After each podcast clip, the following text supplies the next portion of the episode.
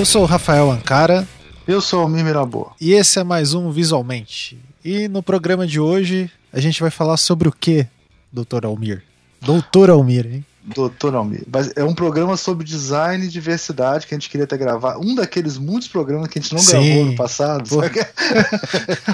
Aquela porrada de programas que ficou de 15 em 15 dias a gente não gravou. Um deles é design e diversidade, que a gente pretende fazer uma série. Vamos ver se ah, o pessoal. Legal.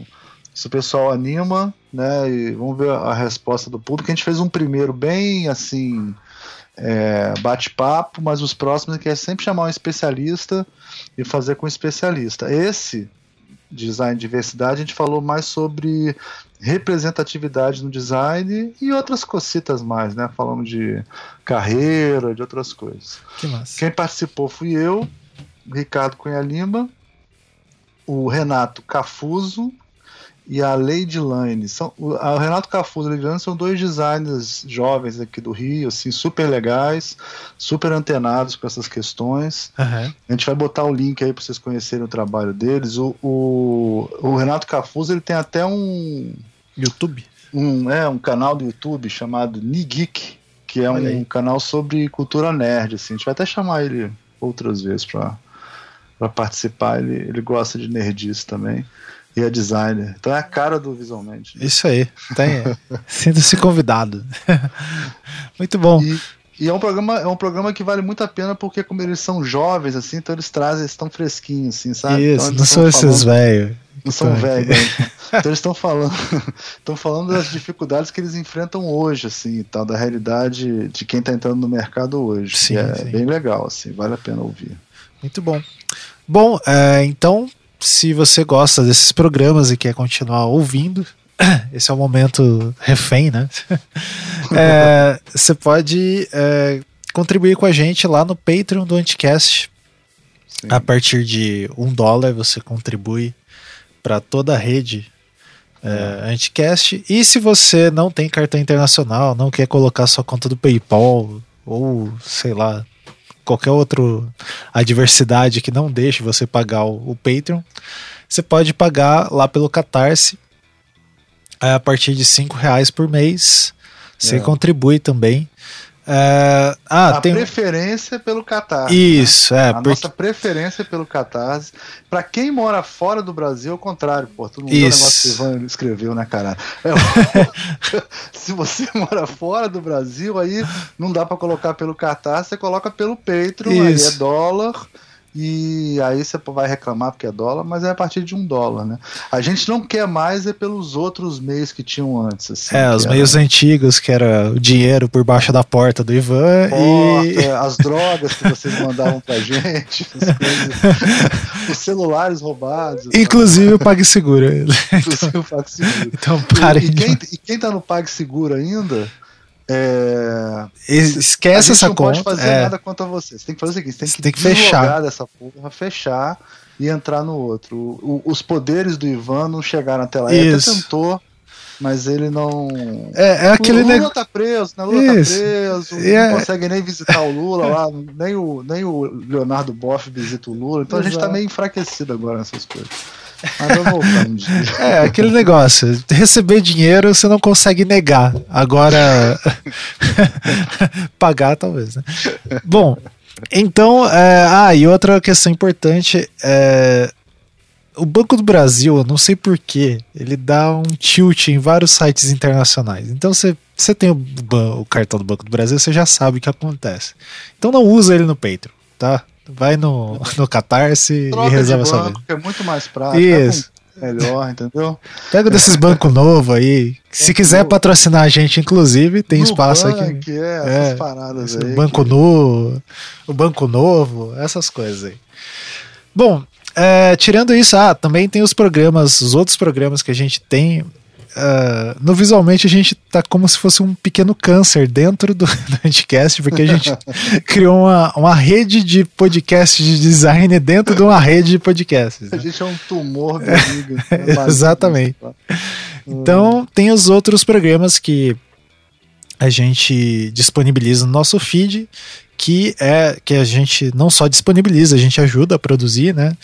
Que um deles é o, o Entre Letras, comandado lá pelo nosso amigo Diego Maldonado, que entrevista é, celebridades da tipografia, da tipografia nacional, mundial, é. mundial, e nacional.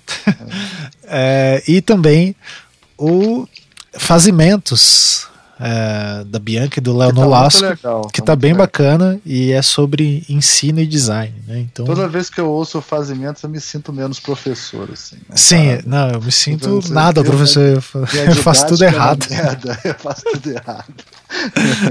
Mas é bom para aprender, né? É bom para aprender. E a gente ao longo do ano aí vai ter mais projetos e etc. Beleza? Oh, vamos falar de um, do, de um evento aqui rapidinho. Ah, sim, sim. Já tem, esqueci. Tem um amigo nosso que já participou aqui, o Otávio Aragão. É, eu nem sei se vai sair a tempo, né? Mas de toda maneira, é, vai ter a Semana Internacional de Quadrinhos, que é de 8 a 11 de maio, né? Na Eco FRJ, e lá vai ter o prêmio Leblanc que é um prêmio para escolher os melhores livros de fantasia, ficção, ah, e, e quadrinhos e tal. É, esse. Eu vou botar o link aí para você, quem quiser Isso. votar. Eu, se eu não me engano, já quando sair esse programa já encerrou os votos. Mas vocês podem ir lá, de repente. Dá uma olhada. Né? Dá uma olhada Confere. e pode participar do SIC, que é a Semana Internacional de Quadrinhos, que é bem legal. Olha assim. aí, muito bom. Isso é uma coisa que a gente tem que fazer um programa sobre isso, hein? É, As quadrinho tá semanas... tá virando uma coisa acadêmica já. ah, muita... sim, não. Pô, é. tem muita gente escrevendo sobre. Né? Tem muita gente escrevendo, é uma parte que a gente tem que fazer. A cultura nerd chegou para ficar. Olha aí. Não sacou essa parada? igual, igual a internet. é igual a internet, chegou para ficar, cara. 10 anos de Homem de Ferro. Respeite, amor. Olha aí. 10 anos atrás, o Homem de Ferro apareceu. No cinema. Agora a, a bazingada tá, tá solta no tá mundo. Consolidada, tá né? Consolidada. Segunda geração. É, exatamente. Chegou para ficar. Muito bom. Então, uh, fiquem aí com o programa.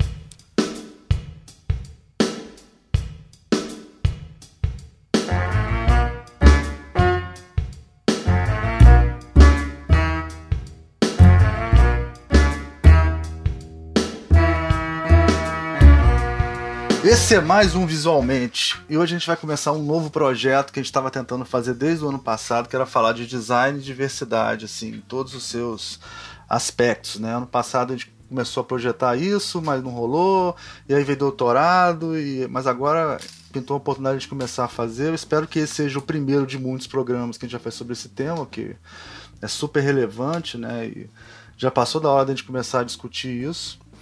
E hoje estou eu Aqui, Almir Mirabô, Ricardo Cunha Lima das profundezas do inferno. Fala aí, Ricardo. Este é o som da minha voz. tá, cara, eu tô com a, a garganta completamente destruída. É, eu vou falar muito pouco no programa. Vai Pô, ser bom, acho que vai, vai ser, ser melhor. Um ótimo programa. programa então. vai ser um ótimo programa. o, o, é, e nós temos dois convidados ilustríssimos aqui. Lady Lane, jovens designers, né?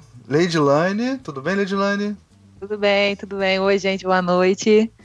E Renato Cafuso. Opa, tamo aí. E aí, gente, vocês querem começar se apresentando, não, e tal? E aí depois a gente embala no papo aí. Vamos começar com a Lady Lane. Ladies first, please. então, gente, é... sou formada pelo Senai, né, em comunicação visual. É, trabalhei três anos como design editorial numa agência de comunicação interna. Atualmente eu estou é, finalizando a faculdade de design, né, me graduando. E atualmente também estou estagiando na Globo, na área de propaganda. Ah, legal. Você fez então aquele curso do Senai, é bom te explicar porque o pessoal do resto do Brasil não conhece tão bem. Uhum. Tem um curso ah. no Senai Maracanã que eu também fiz quando era adolescente, só que eu fiz uma coisa mais técnica assim que uhum. é um curso, é, é como se fosse, explica como é que é o curso, ele é, não é um segundo grau na verdade, ele é um curso técnico de design, é. né? É um voltado para a indústria criativa, não é isso? Isso, é um curso técnico de design, né, onde a gente aprende as coisas mais básicas, conceituação, né, de processos. E lá no Senai a gente tinha, a gente ia do começo, né, do briefing até a produção, né, nas, nas gráficas. E ele era é isso. Ele, era, ele é um curso bem. Ele é legal que ele tem uma parte criativa, mas ele é, por exemplo, eu levo sempre meus alunos lá para visitar, né? Então lá tem uma gráfica de verdade. Então o cara é. que vai explicar para você como é que funciona um offset é um professor de máquina. É, de mesmo. operador de máquina offset, né? Então é muito mais assim, é muito mais legal o, o convívio, né? E eu também já contratei profissionais que se formaram lá quando eu tinha gráfica, né? Era muito comum contratar impressores que tinham estudado lá e tal. É, um, é uma escola bem legal, assim. Lá, Ainda você está fazendo faculdade agora, você vai terminar agora? É design gráfico mesmo que você está fazendo? É, design. Termina ah. esse ano, se Deus quiser, né? Vamos ver, vamos ver. o negócio tá difícil. Mas Tem que apresentar o TCC, né? Não adianta. Ai, que pau. primeira vez você vai ver o. O professor é foda, viu, Leide? É, tem jeito, assim, ele já bota. É instintivo, ele tem que botar o terror. Entendi. Ah, você é aluno, Não, fica ah, tranquilo, cara. Só normalmente assim, só 30% não consegue. Fica tranquilo. é, mais, é mais forte que. Mais forte, meu Deus do céu. É, e você, Renato? Sua trajetória também passa pelo Senai, né? Como é que é? Como é que foi? Passa também. Eu fui de uma turma uns anos antes da Lady. Eu fui da turma de 2007, se não me engano. É, 2007. É, e era bem legal, assim. É um curso técnico, né? Mas muito, do, muito dos, dos esforços de alguns professores era em, faz, em form, preparar a gente para mais do que ser um técnico em design ser mais do que fechar o arquivo para gráfica. Coisa que, inclusive, a gente Legal. também aprendeu bem, mas tem essa coisa que a Leide falou, de conceituação, é, saber lidar com o briefing, aprender a fazer um briefing junto com, com quem precisar, né? E, e eu acho que, assim, foi uma formação que me enriqueceu bastante, inclusive a minha única. Mas explica um pouco melhor. Você faz isso junto com o segundo grau? Ele equivale ao segundo. Só para eu sei como é que é, mas só o pessoal que está de fora sacar, assim, que é de fora do Rio e tal. Então, tem escolas que, que oferecem uma formação técnica à parte no, no, na grade, mas tem, mas no caso, no meu caso, não sei se foi o mesmo, imagino que tenha sido o mesmo caso da Lady, que foi uma coisa totalmente à parte. Foi um curso por fora mas para você terminar o curso você tem que estar tá formado no segundo, tem que ter a formação do segundo grau. É, você faz ao mesmo tempo, tipo de manhã faz o segundo grau e à tarde faz o Senai, é uma parada assim, mais ou menos. É, você, você pode fazer, é isso, você pode fazer simultaneamente ou depois de formado no segundo grau você pode fazer o curso técnico. Eu queria deixar uma dica sobre o Senai também, assim, tem muitos cursos, cara, que são de graça, assim, que você pode, cursos pequenos que você faz fora do, das férias, assim e tal. E tem muitos cursos que tem, são mais baratos também. Então é sempre bom, quem tiver interesse em fazer algum curso no Senai, eu sempre indico as pessoas que eu acho o Senai o máximo, ainda mais o Maracanã, eu gosto muito. É, vai lá, dá uma olhada no site, né? Que você pode ver que tem vários cursos que é, que é para a comunidade mesmo, né? É o, o Senai ele é bancado pelas indústrias, né? E a, e a função dele é formar mão de obra especializada para essas indústrias. Então ele tem interesse em que as pessoas também entrem, né? Assim, tem vários interesses, mas esse é um deles. esse é o mais legal. Esse é o mais legal. Vou aproveitar aqui. São ótimos, porque às vezes rola, é, tem cursinho sábado, né? Sim, tem galera cursinho sábado. Durante a semana. É. é ótimo. É bem legal. Eu, eu tinha um de, de, Pena que não tem mais, mas tinha um sábado de serigrafia que era super legal, mas não tem mais. Saudade de serigrafia. É. Saudade. É, uma parada que eu ainda não entrei no, no Instagram ou nas coisas da Lady, mas eu já entrei aqui no do Renato, cara, já tô curtindo uma porrada de coisa. É, tem, um, porra, tem uns desenhos muito fodas aqui. É, imagino que você seja ilustrador também, né, Renato? Sim, sim, são meus. A maioria. Cara. Tem um desenho aqui da, da Ametista que não é meu, mas de resto tá tudo meu. Não, não, a Metista a gente até fez um programa sobre. sobre é, como é que é o nome? A, ai, meu Deus. Sobre é, o Steven Universo mesmo. Steven Universe, exatamente. O adorei. E aí. Mas esse, eu, assim, eu acabei de ver aqui, cara, o desenho que você fez. É, porra, o último, o último desenho que você fez tá muito foda. Parabéns pelo seu trabalho. É, valeu. Então já, já fiz a propaganda no... aqui. É, se vocês quiserem seguir, inclusive, arroba Renato Cafuso não era o momento do jabá agora, né? Não, pode adiantar, não tem problema. Já curando a fila. final a gente repete tudo. A Lady Lane, eu vi o projeto dela do. Acho que é tipo de que você fez no Senai, né? Que ele não enche, né? Que, é, que era sobre as enchentes. Sim. Você mora na Tijuca não? Não. Ah, não, tá. Mora não. Não, porque minha mãe mora ali em frente. Então eu moro exatamente. Eu morei a vida inteira ali exatamente onde enche, assim, entendeu? Por isso que pois eu é. é. Mas como a gente é Senai, né? Então a gente, eu já passei por uma inundação ali. Já, já passou, né? É, todo mundo que passou pelo Senai já, já quase teve que sair nadando, né? Ah, cara, ali é terrível, né, cara? E é uma parada muito rápida, né?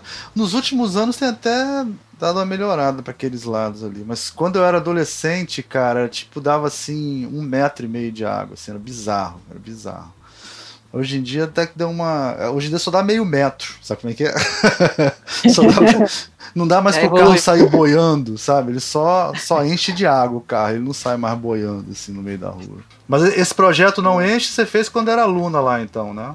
Sim, foi um dos, um dos briefings que a gente teve na, no curso do Senai. Ah, legal, legal. Que era, o nosso problema era fazer né, um protesto, era projeto de uma, identidade visual de projeto, né? Falar, né? É, Desse problema da, da... problema da, das enchentes ali pela Praça da Bandeira Tijuca.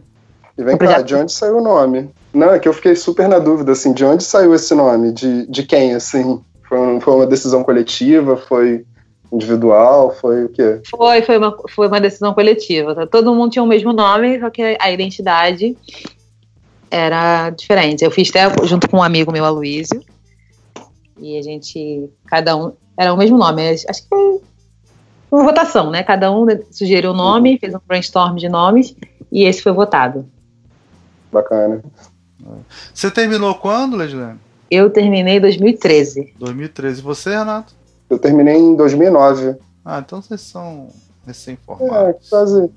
É, eu tinha, tinha pouco tempo de formado, eu estava visitando a turma dela. Eu tinha alguns amigos lá em comum e tal. Vocês tiveram aula com o Meneghini, então? Com Roberto Meneghini? Sim. Sim, com o Carlito, sim. tiveram aula com o Carlito. Grande Carlito. Ah, Todos teve, né? Todo mundo teve aula com o Carlito. Todo mundo passou por isso. Legal. E é muito engraçado que a gente vai, quando a gente foi pro mercado, encontrei uma pessoa totalmente aleatória e falando sobre um trabalho de ilustração. Aí a menina falou assim: Você teve algum Carlitos? e é tudo muito que encontra, assim, né? Não, o Carlito é, é mitológico. O Carlito deu aula, 50 anos dando aula, todo mundo teve aula com o Carlito. Carlito é mito. É, tem, uma, tem, tem uns conceitos, assim, tem uns aprendizados que ele coloca que fica marcado, assim. É fácil é. você reconhecer um aluno do Carlito quando você para para conversar, né? É verdade. Ah, legal. Depois você tem que botar, você tem que botar, postar as características dos alunos do Carlito. Ah, é. Identificar. Tem que botar. Três alunos. Não, aí, aí quando botar, o Carlito vai postar no Facebook. Eu nunca falei isso, não era desse jeito, sei lá o quê. Não, é, é. é porque o Carlito, se você postar uma coisa sobre ele, em 15 minutos ele responde. É, é verdade. Mas o. o é, ele, só para o pessoal que eventualmente estão ouvindo a gente pela primeira vez, o Carlito fez vários programas com a gente, inclusive o, o primeiro episódio sobre o Abstract, que é do Christoph Lima. O Carlito lá fez uma contribuição muito legal. Sensacional. Atualmente ele está dando aula de, de ilustração no, pro Animamundi, né? É. Sim, e também é professor de desenho lá no curso, que eu sou coordenador lá no Instituto Europeu de Design. Yeah, Bacana. É, o, e vocês também foram alunos do Rafa Castro, né? Sim foi É, eu convivi, eu convivi mais com ele, mas não cheguei a ter aula com ele. Ele entrou na, na época da Lady, né? Né, Lady? Foi, entrou na minha época. Professor hardcore. é ele mesmo. Bom, vamos entrar na pauta então? Vamos. já estamos devidamente apresentados. Né? É, está estudando ainda, mas o Renato já estudou, né, e tal. E eu queria começar falando sobre essa questão da. Vamos começar a falar de diversidade, né? E se durante o curso vocês notavam que os professores estavam preocupados em discutir isso, se tinha uma disciplina onde se falava sobre diversidade, ou como isso era abordado. Falar um pouco da experiência de vocês em sala de aula, né? E, e, e quando você se confrontava com essa questão da, da diversidade durante o curso, né? Lady Lane, pode começar? Lady, pode começar? começa, começa.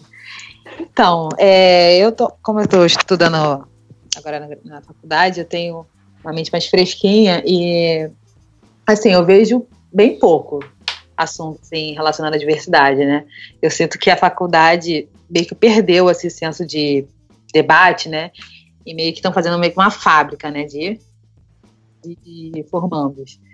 Mas no Senai eu tive um pouco mais de assuntos sobre envolvendo isso, mas na faculdade atualmente eu sinto um pouco que se perdeu, sabe? Eu acho que quem está investindo mais sobre esses assuntos agora são os cursinhos mais paralelos, que é diversidade, é, design e sociedade, né? Que abordam mais esses assuntos atualmente. Mas na faculdade eu sinto muita falta de, desse assunto rolar. E, e, e, a diversidade dos alunos? Como é que é na faculdade você faz? É, a, tu, é, a minha faculdade hoje ela é bem diversificada, né? Tanto pela questão de, de ela ter um valor mais acessível, né? Eu acho que faz totalmente a diferença, né? Porque alguns anos atrás era meio que impossível fazer um, fazer um curso de design, assim. E até, até eu mesma, né? Sou bolsista na minha faculdade e tem muitos alunos que, são, que tiveram essa oportunidade e eu acho que por isso ela é mais diversificada, né? Eu vejo Sim. que a faculdade é muito mais diversificada agora por, por os programas que vieram acontecendo, né? O ProUni, né? E aí eu acho que isso, a faculdade hoje, ela é mais diversificada. O mercado, por enquanto, não, não vejo isso, mas a faculdade, sim, eu tenho sentido bastante isso. Ah, legal. E você, Renato? Então, é, no Senai, a experiência que eu tive lá, é, é, o que dava para notar é que isso não fazia parte da, da grade, assim, a gente não, não tem, a gente não percebe esse tipo de preocupação é, sobre, sobre a relação que, que o design tem na sociedade e como a gente pode tratar certos temas. Mas é uma coisa que eu estava até conversando com a Leide um pouquinho antes, assim, dessa gravação, que existem muitos perfis diferentes né, de professores e alguns têm essa preocupação em tentar colocar esse assunto na mesa porque a gente sabe que a gente como profissional a gente sabe que esses assuntos afetam a forma como o nosso trabalho vai ser entendido né? Afeta como a gente vai projetar uma coisa para um para a sociedade em geral. Então eu vejo eu vejo muito isso da essa preocupação com por parte de alguns professores mas na formação, na grade mesmo, isso ainda é, uma, é meio que um tabu, assim, é o que me parece. É... Deixa eu voltar para a Leidilane e perguntar uma coisa aqui rapidinho, depois a gente volta. Pra...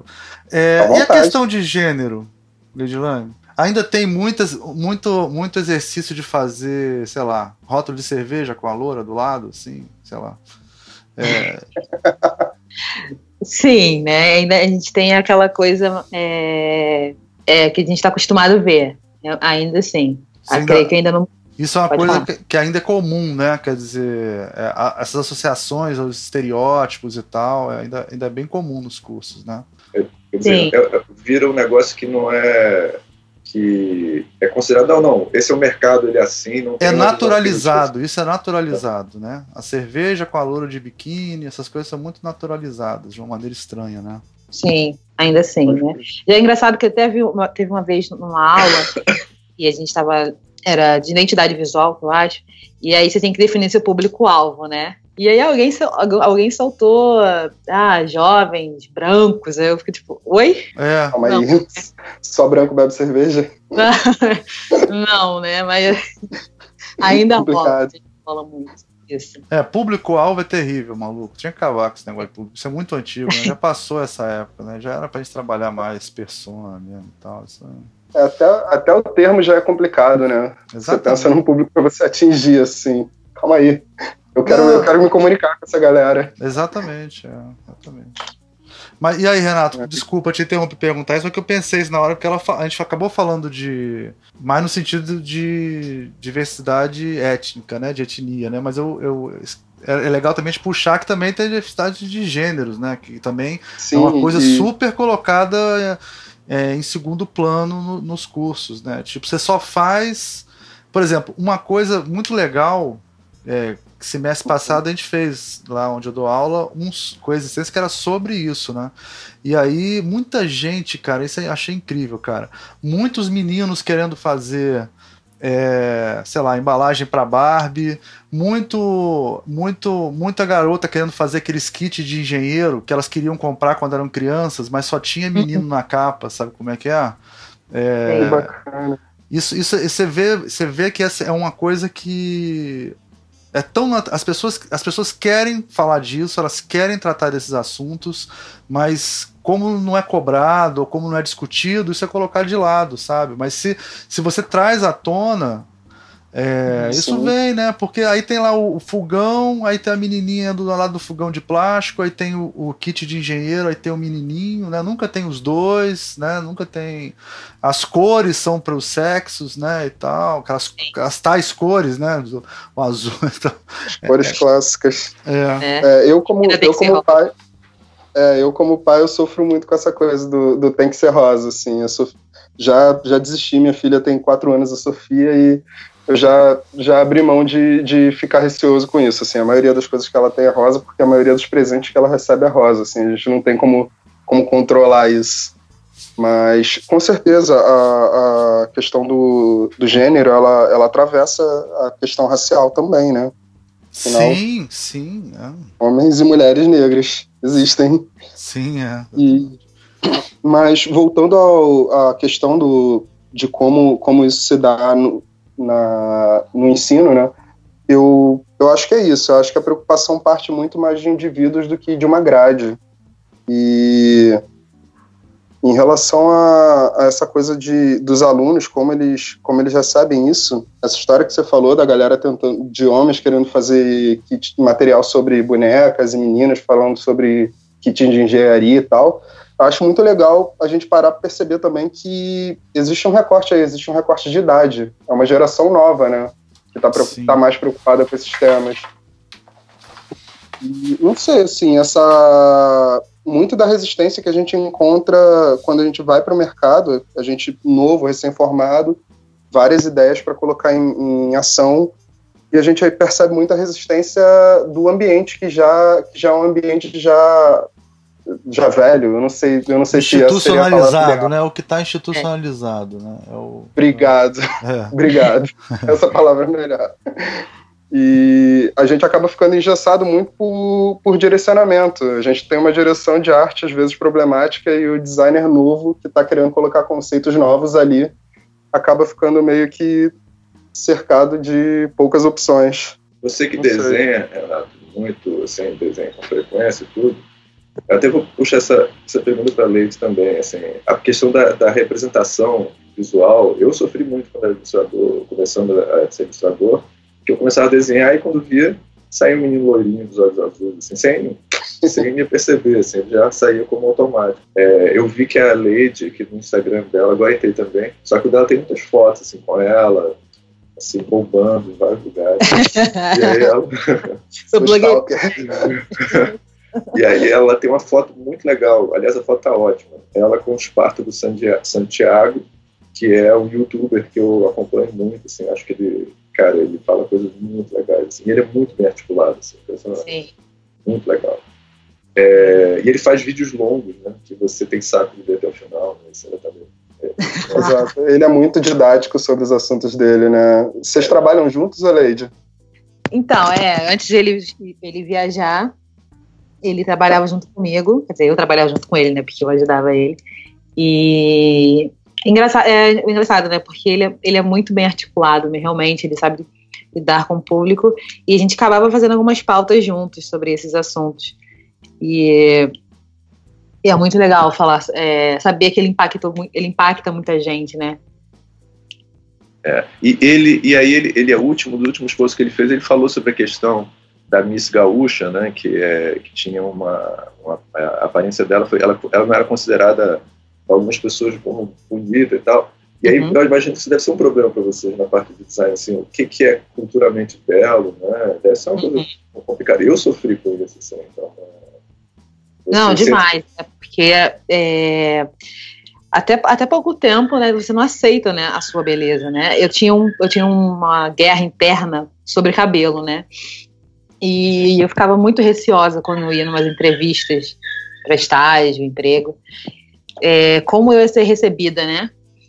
Porque até então ninguém tinha um contato, assim, né? Se a pessoa não me stalkeasse, como se me stalkearam, eu não sabia como eu era. Então eu tinha um pouco de medo de ter essa resistência do primeiro contato, porque eu já tive algum, eu já tive umas experiências, né, de quando você vai para entrevista, as pessoas já dão uma freada assim. E, e umas coisas legais que eu tava conversando, que eu conversava com os Spartacus era tipo assim, é, cara, meu trabalho tá aí, você tá vendo o que eu faço e assim, né? Eu sou isso, entendeu? Meu cabelo, se eu tiver black, se tiver com ele alisado, se tiver ele com trança, não vai fazer a menor diferença, entendeu? E, e é uma das coisas que eu venho, né? Agora eu tô com cabelo rosa. Algumas Sério? tô com umas Calma tranças aí, vou no teu Instagram agora. tô com umas tranças rosas e e eu sempre quis ter um cabelo rosa, né? Só que eu, eu nunca me, me permitia isso antes por questões de ter medo de a pessoa. Porque já tinha aquela coisa, né? Eu já sou negra, e se eu aparecer lá com cabelo rosa, eu acho que não, que não vai rolar. Mas eu já abstraí disso e vi que essa sou eu, entende? É. Então. Cara, o que eu acho pior. Sabe, que, hein, Lid, eu, eu acho pior, cara, é, é a coisa, uma culpa que às vezes a pessoa se joga, né? Tipo assim, pô, se eu tivesse, sei lá, mudado meu cabelo, de repente eu arrumava aquele emprego, sabe? Umas coisas assim. Acho que mulher sofre mais com isso, né? Da roupa certa, né? A mulher se cobra, é, é terrível, cara, né? Não, é. é. porque ainda mais que o mercado, né, é bem machista, né? É, é, é tem bastante, é o mercado, maioria de homens, né? Sim, sim. E, então já tem esse baque de como, como, como agir ou como não, não ele, ele pensar que eu tô dando mole para ele para conseguir a vaga, Sim, né? Que acontece. É, cara, é muito. Outro dia eu vi uma menina contando uma história, cara, que ela tava andando na rua, aí passou um motoqueiro e ficou assediando ela, né? E aí ela, sei lá, se desvencilhou e foi embora, né? E tal. Aí ela contando que o problema não. Quer dizer, foi um problema ela ser assediado, mas o problema maior, cara, que ela, ela era uma mulher mais velha contando que isso aconteceu quando ela tinha 15 anos. Foi que ela chegou em casa chorando e falando assim: pô, não devia ter ido com essa roupa, porque eu fui com essa roupa e, e, e eu devia ter ido com outra roupa. Quer dizer, ainda, além se de culpar, tudo, né? se culpa. Isso aqui, né, cara? É muita viagem isso, né? É muito, é. muito ruim, né? Muito ruim. Você pode ser culpado porque escolheu a roupa que a outra pessoa achava que ela tinha que usar. Isso é muita loucura, né, cara? É muito. É muito. Demais. É muita loucura. Isso e ainda assim, quando... Desculpa. É, e ainda assim, quando você acha que você está comportadinha, né? Você às vezes acontece uma coisa que você vê, gente, não adianta, não. Eu posso estar tampada de burca que nada vai impedir. Sim. Isso.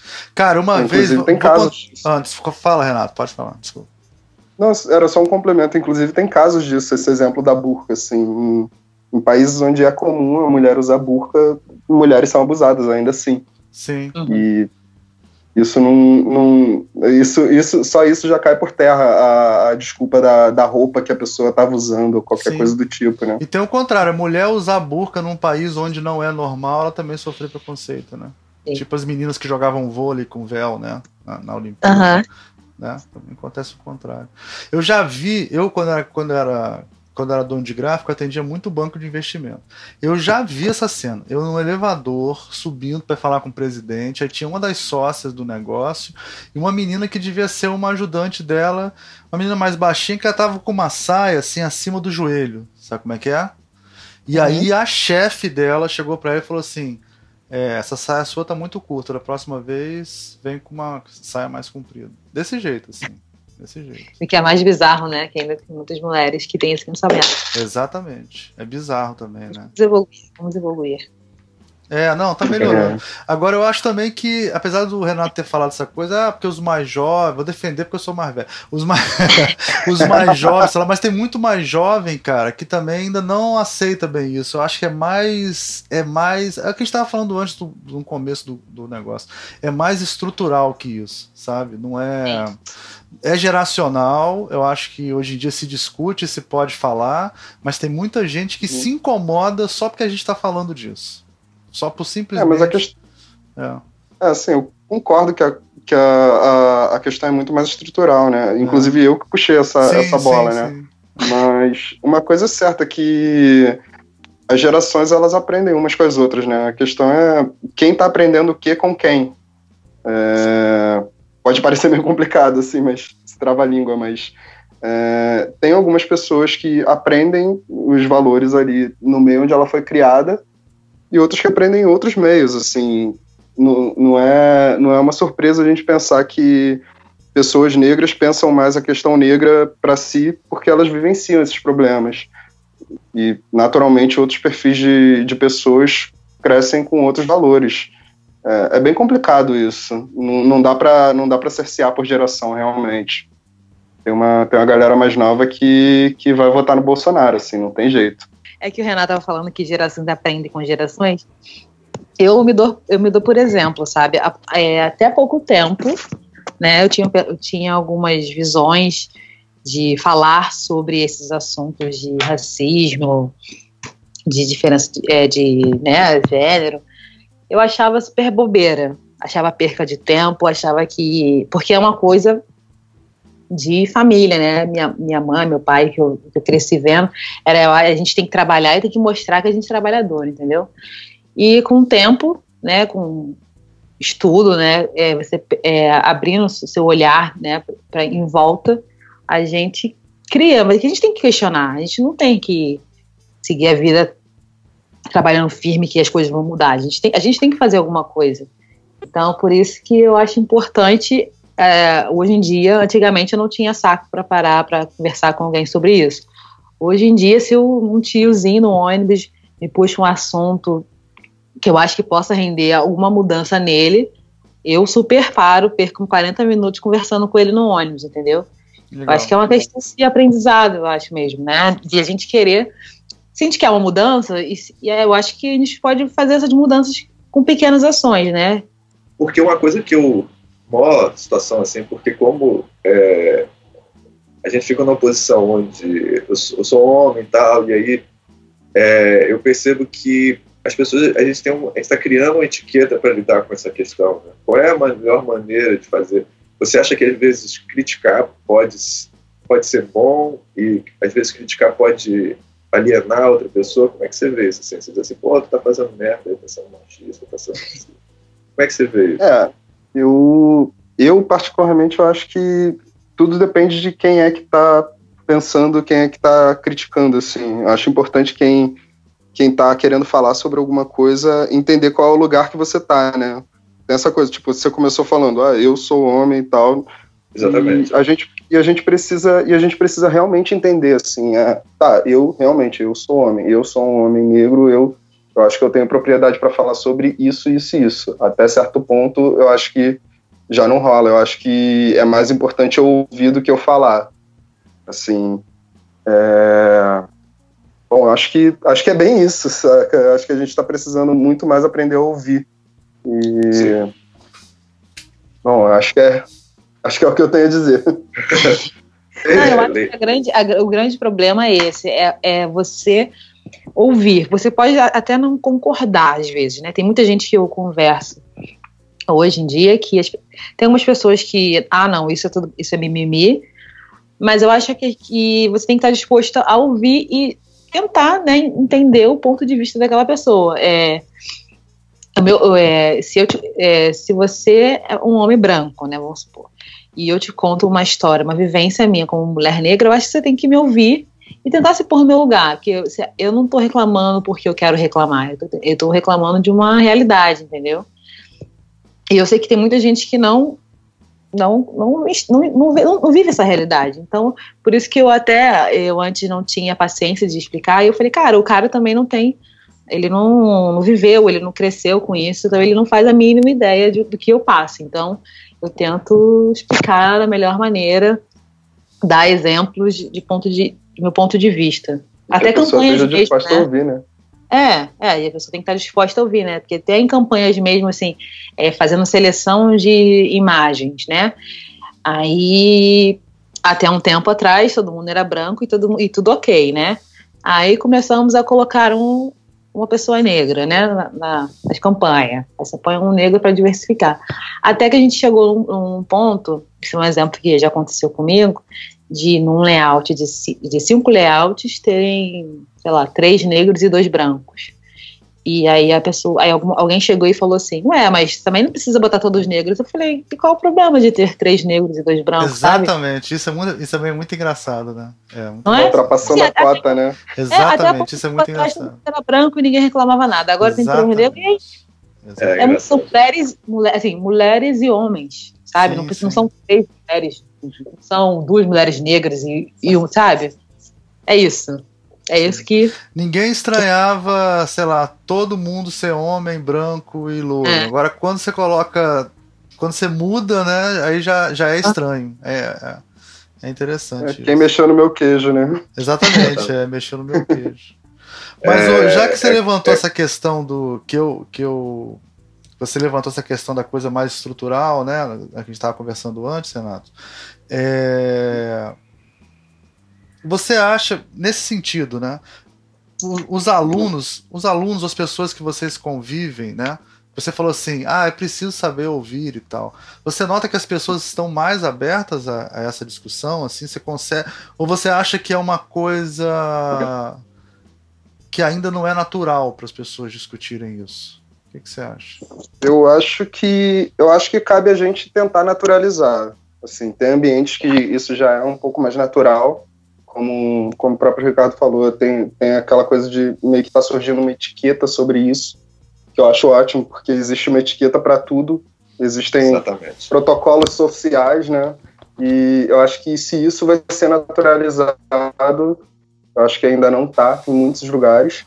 É, se isso não está naturalizado, isso precisa se naturalizar. E isso tem muito a ver com essa questão da, da de meio que uma criação de uma etiqueta, assim. As pessoas estão é, aprendendo a lidar com, com, com a presença com a presença da, é, diversificada, assim. Pô, Renato, eu tenho que, tenho que mencionar isso, cara, porque isso é a crítica principal que eu ouço, inclusive, de pessoas que eu acho que não são necessariamente radicais, assim, tipo, pessoas que. radicais no sentido contrário, né? Dizer assim, não, porque esse pessoal agora, a lei está falando, pô, mas agora tem vários negros nas fotos, o mundo, o que é está acontecendo com esse mundo? Cara?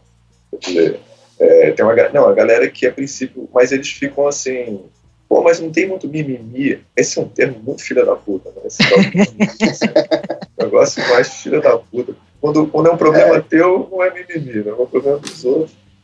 É, é cara. Então, só, só, para eu concluir que você comentar, se puder. É, que, cara, eu acho que criar uma etiqueta, naturalizar coisas mais democráticas, será que são, é uma coisa ruim, cara? Assim, é, mimimi, não sei. Né?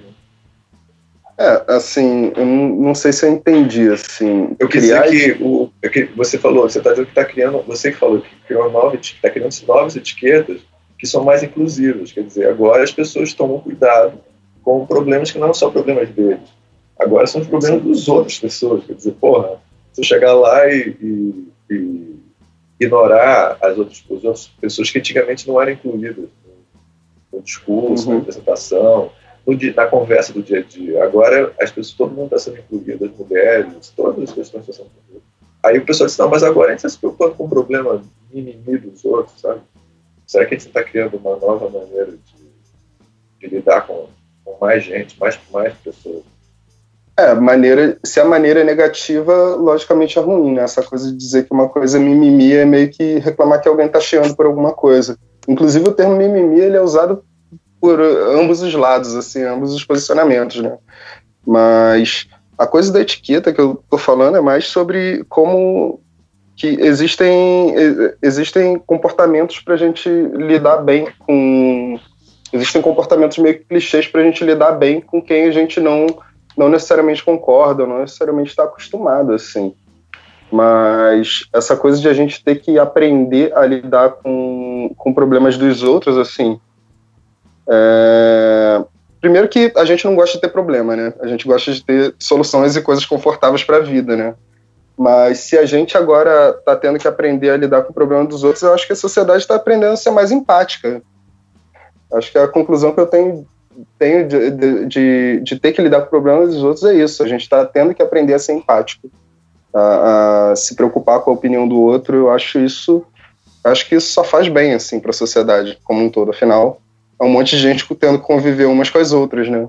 Eu acho que é isso. Eu, Respondi? Não, eu, eu, eu, eu tava esperando Alvin trazer a próxima pergunta. Ele deve estar em mim. Não, é, é porque eu não, nem eu entendi a pergunta que você fez, por isso que eu tava aqui esperando. Não, não, mas uh, ele, ele, olha só, eu não, eu não, eu nunca sei quando eu tô claro, assim. Mas você falou exatamente o que eu tava querendo dizer, viu, Renato? Você falou exatamente. Então, se eu falei merda antes, você consertou minha merda, eu espero.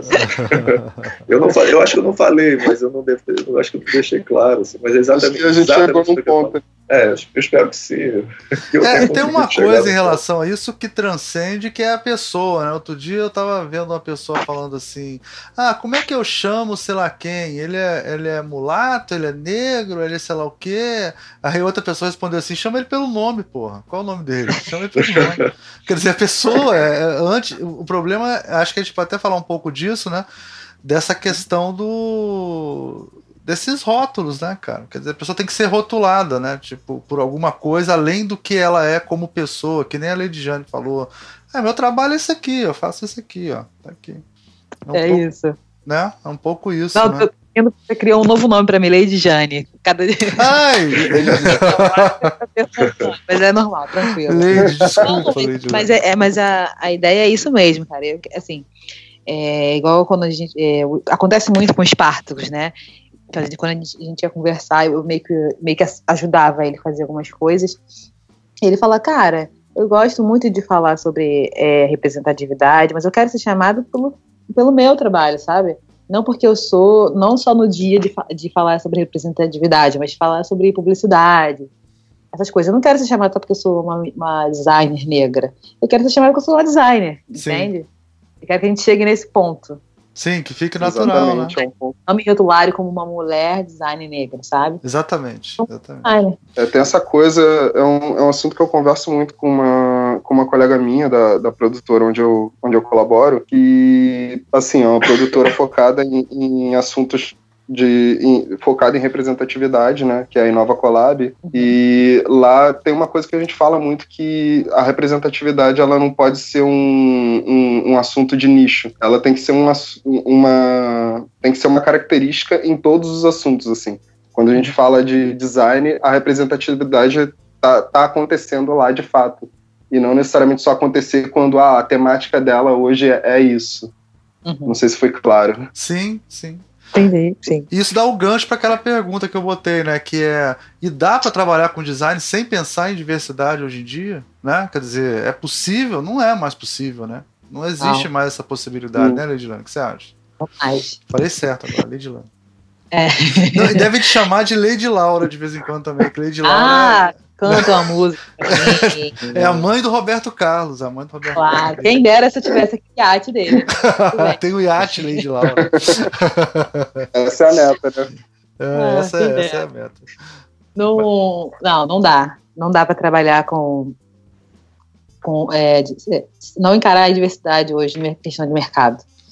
Graças a Deus não dá, né? Até porque a gente sabe que a, é, a, publicidade, a publicidade, eu vi num artigo, num site no Mundo Negro, que ele fala isso, né, que a publicidade não, não, não nos reconhece como um povo que representa metade da população, né, mas quando ele sente que ele tem uma ameaça de boicote a uma marca, eles já fazem, né? Eles já Sim. dão uma aquela rebolada para isso, já corre atrás, né? Porque é, com o movimento que tem, que tem acontecido é, atualmente, a gente tem mostrado que, ó, não é bem assim, né? Como assim, né? Igual aquela, aquele caso que teve da, da camiseta, né? De uma marca de roupa hum. que fez uma da HM, né? Isso, que fez uma colocação botou uma ilustração péssima, né?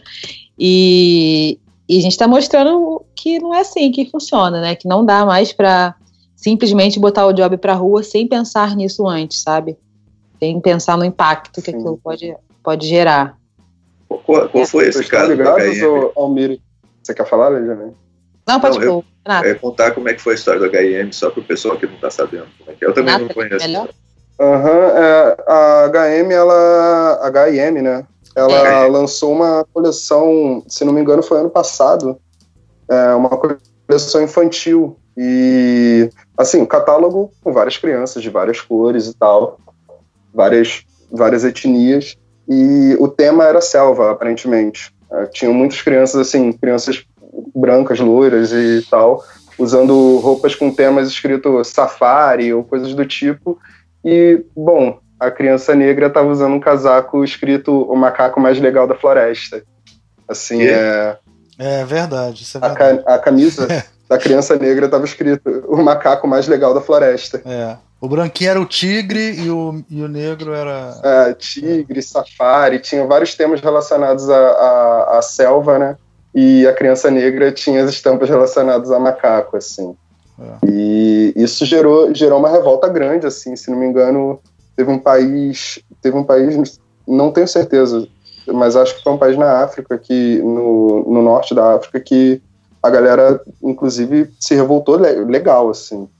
E, não, foi pra porta da loja, né? Foi a porta da loja foi? tudo. Foram pra porta da loja tudo. É, foi na porta da loja e tudo mais.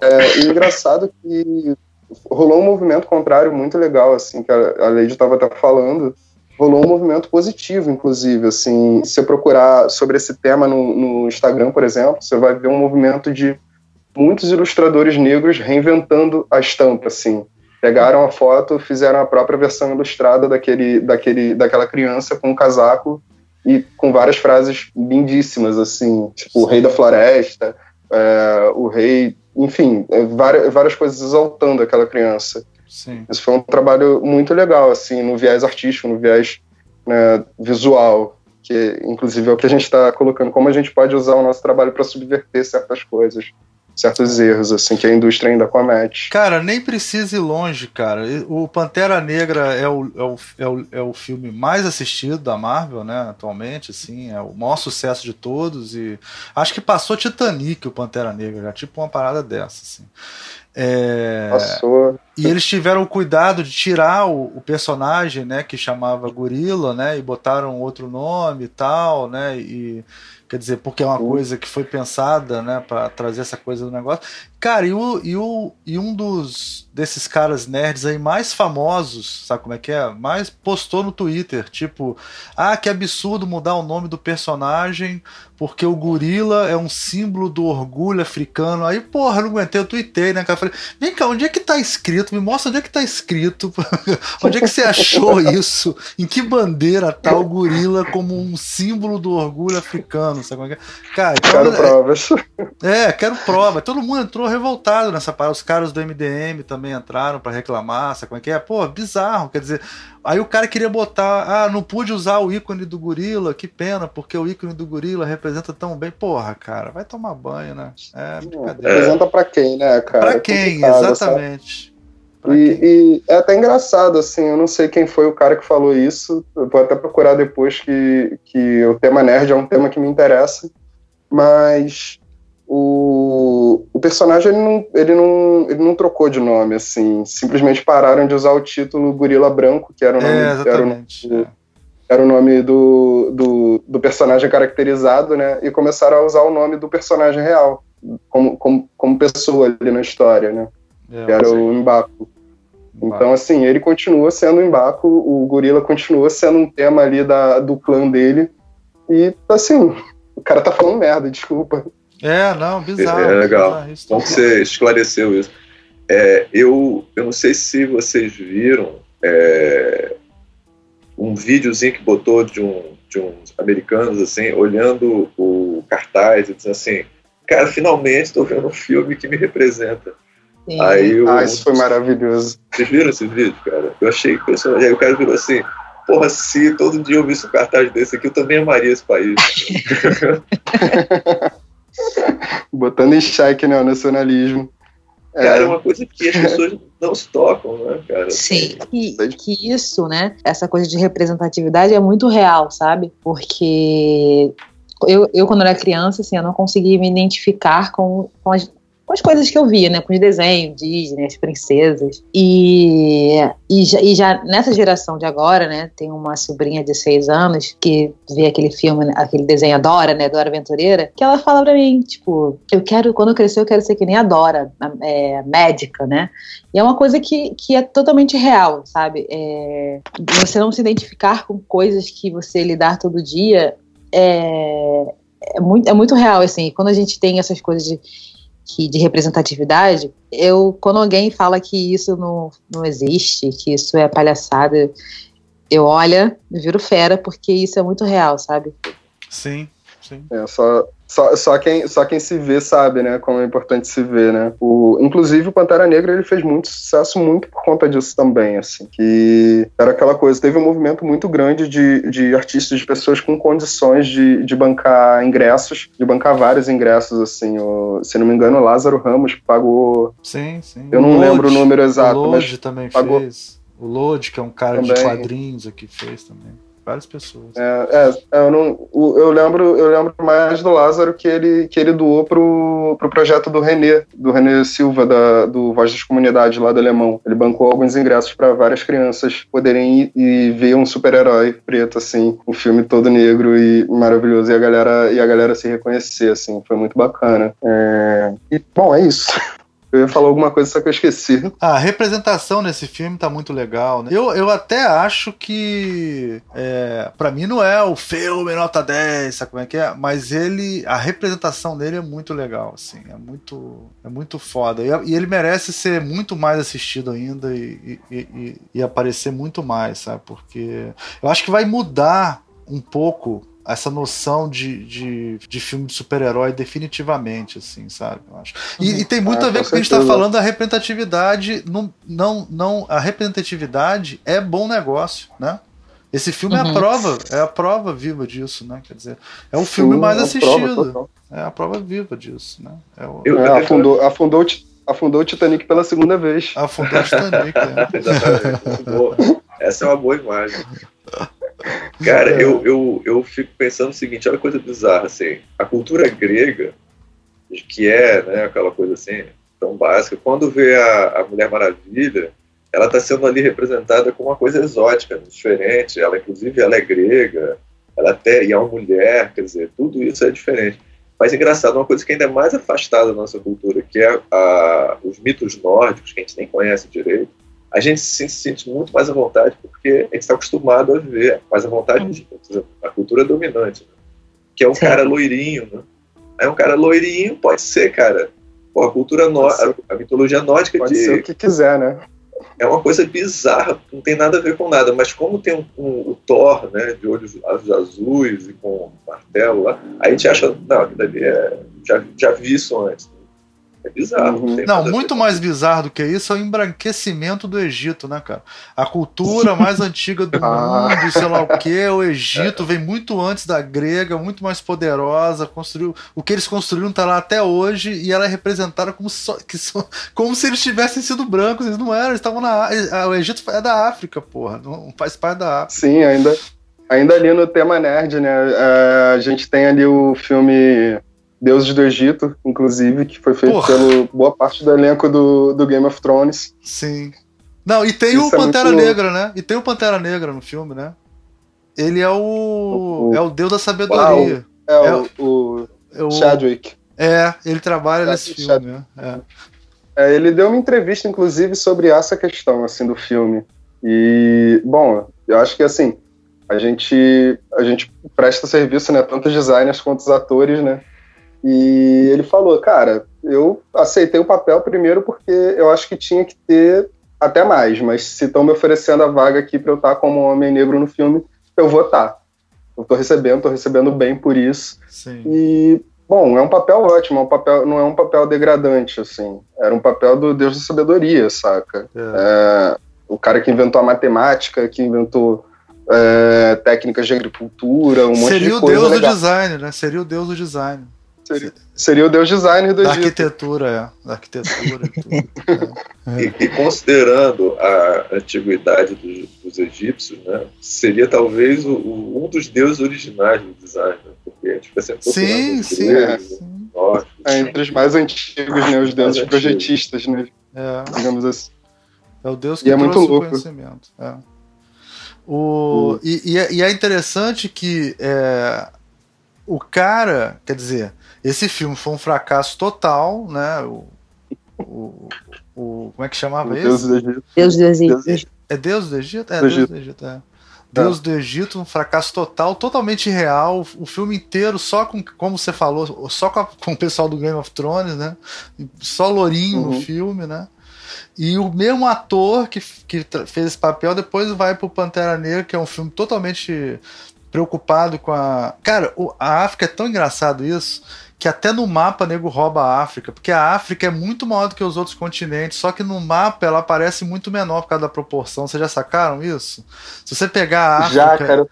E, e botar planificar. Tava vendo um vídeo disso. Sim, sim. A África é enorme, cara. Ela é muito grande. É só menor que a Ásia, mas ela é muito maior. E ela parece ser o tamanho, sei lá, da América do Sul, né? Pouca coisa maior, né? Mas não é, ela é muito maior. Muito maior do que a América do Norte, assim. Bizarro. Engraçado, tem vários, tem vários esquemas de mapa, né? Não sei se vocês estão ligados. Tem alguns mapas que mostram isso de uma maneira mais, mais real, assim, é bem louco.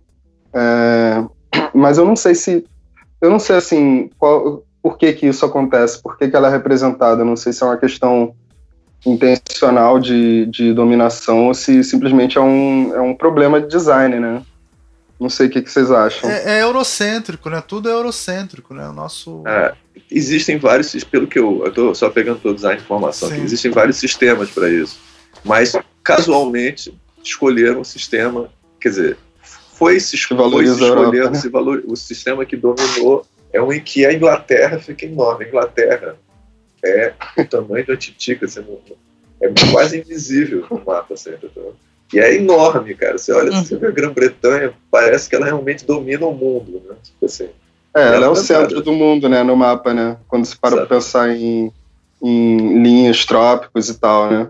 É, porque o que, como distorce, né, o que está mais próximo do centro parece maior, né? E aí fica é, é, é uma tipo uma um olho de peixe, né, o mapa, né? Quando você planifica ele, você vê os os tamanhos reais, assim. Mas é, eu acho interessante. A África não está em cima e a, a Europa está embaixo, por exemplo. Por que, que não, não tem. No espaço não tem alto nem baixo. Né? É, então, isso aí também é eurocêntrico, é. Isso também é eurocêntrico. É. Por que, que a África não está lá no topo e embaixo está a Europa? É. é, tem. É essa questão de formação. Engraçado que a gente a gente está falando sobre o tema da parada de diversidade, mas a gente está puxando de lá da história, né?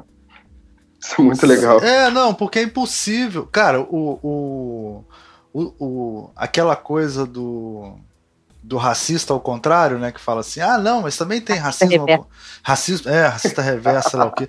Cara, ó, tudo bem, eu até aceito, mas faz o seguinte: a gente volta 500 anos, 600 anos no tempo e coloca a África escravizando a Europa, entendeu? E aí a gente fala o que é racismo ao contrário. Agora, sem levar em conta isso, cara, quer dizer, você considerar que o Egito é branco, sabe? Considerar que, que todos os grandes feitos da humanidade foram feitos por branco, desmerecer a cultura africana. Você vê a primeira vez que a gente vê alguma coisa de cultura africana nesse filme do. Do. É, do Pantera Negra. Do Pantera Negra. E, e, a rigor é um país fictício, né? É, mas. Teve e, se criar um país para poder ser aceito na, na história. É, e quando aparece é uma favelona, sabe como é que é? Eles não, botaram uhum. o país mais poderoso do mundo na África, né? O país mais poderoso do mundo é na África. É, tipo... eu até vou, vou levantar isso, porque o Almir citou um eu acho que você está citando uma, um sketch que tem, né, de um, de um comediante é, que ele é, acho que ele é árabe na Nova Zelândia. Ah, o, o Noah, Noah... O Noah, exatamente. É. É, é. ele, é, ele é da Nova Zelândia? Acho que ele é australiano ou da Nova Zelândia, ele é um dos dois, assim, não sei qual é. E ele, é, meu irmão mora na Nova Zelândia e eu tô sempre com o ouvido ligado nesse sotaque dele lá. Mas é, ou ele é australiano ou ele é da Nova Zelândia. E aí ele, cara, ele faz exatamente isso, né? Aí ele disse, não, não, beleza, vamos, vamos, né? Vamos voltar no tempo, vamos construir tudo de novo, e aí sim vamos ver realmente. Aí quando. Aí se o cara chega, se você chegar numa festa onde o mundo é dominado pela cultura é, africana, e você chega lá e diz assim, Pô, mas por que, que os brancos não sabem dançar? Aí sim, isso é racismo inverso. Aí começou o racismo Aí começa o racismo É, eu depois eu pergunto pra ler. Genial, cara. Tipo, depois a gente pode botar o link, né? A gente promete, mas eu vou tentar não esquecer de botar. Vou anotar é, essa. Vou anotar aqui. Vou perguntar pra Leide. É, Leide, você, você sente falta da presença cultural africana no, no seu dia a dia? aqui no Brasil? Como é que você sente isso? Cara, eu, eu, não posso nem dizer que eu sinto, porque é uma coisa que eu nem, nem consegui viver, né? Hoje que eu pesquiso um pouco mais sobre isso, porque a gente acaba sendo criado no, no mundo, né, voltado para coisa para pessoa, de pessoas brancas, assim que eu digo, né? é, a cultura, né? Até a religião mesmo. Eu, não, eu nem sinto falta porque é uma coisa que eu nem consegui viver, assim, sabe? Mas acho que é, você, quando você escolhe uma. Desculpa, ah, só para só dar uma continuidade. É, quando você escolhe determinadas roupas, determinadas representações, é, você acha que talvez você esteja se conectando? Essa pergunta não tem, não tem como, nem como. Não estou levando para um lado, estou perguntando mesmo. Você acha que fazer certas escolhas pode estar aproximando a gente para talvez é, abrir mais para outras raízes, né?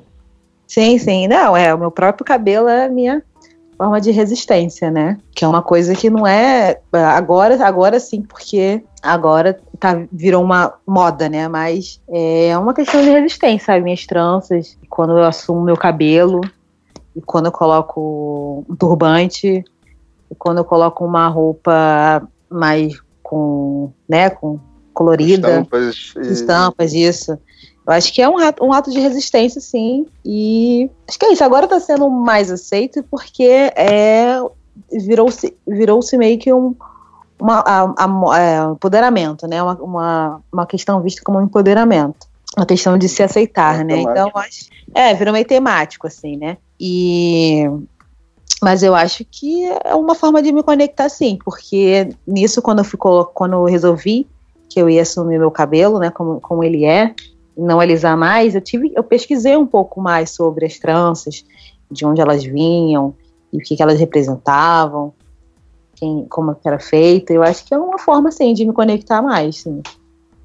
Você, eu, eu sempre falo com os alunos, que eu estou pegando alunos novos, assim, é, tô falando, gente acabou de entrar na faculdade uhum. e estou precisando falar sobre design para eles, eu humilho, humilho não, mas eu, eu fico constrangendo um dos alunos, peço para ele ficar em pé na frente de todo mundo, eu, eu analiso as roupas que você está usando. Uhum. É, mas fico analisando assim, ó, tá vendo? Você escolheu cores complementares, você. É, será que a sua roupa não representa quem você é, a estampa da camisa e tal? Uhum. Você acha como a, a, a roupa que. e a, a, as escolhas que você faz, você também, isso também influencia como você se vê como designer? Ah, não, sim, com certeza. É, é, recentemente a gente teve que eu tive um projeto na faculdade de refazer um livro, né? Primeiramente que, que o design tem uma, um, as pessoas têm uma, uma visão, né, que a gente usa é, aquela blusa xadrez e a calça jeans, né? Então quando eu, quando eu já chego com cabelão e toda colorida, as pessoas já meio que se assustam, né?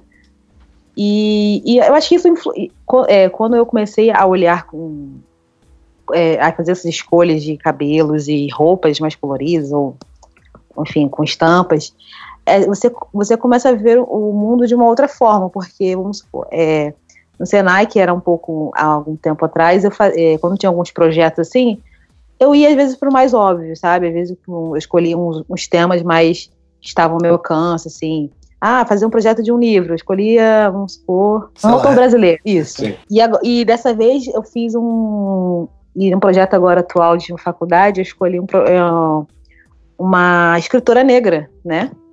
Que era uma coisa que estava tão enraizada em mim que eu nem, nem passava na minha cabeça de talvez tentar fazer uma releitura de uma capa de um livro, sabe? De uma escritora negra. E foi, e eu fiz, e eu fiz a, eu escolhi uma escritora negra e onde era e ela e era um livro super tocante, sabe, falando sobre racismo e as minhas escolhas visuais foram totalmente voltadas para a cultura africana, né?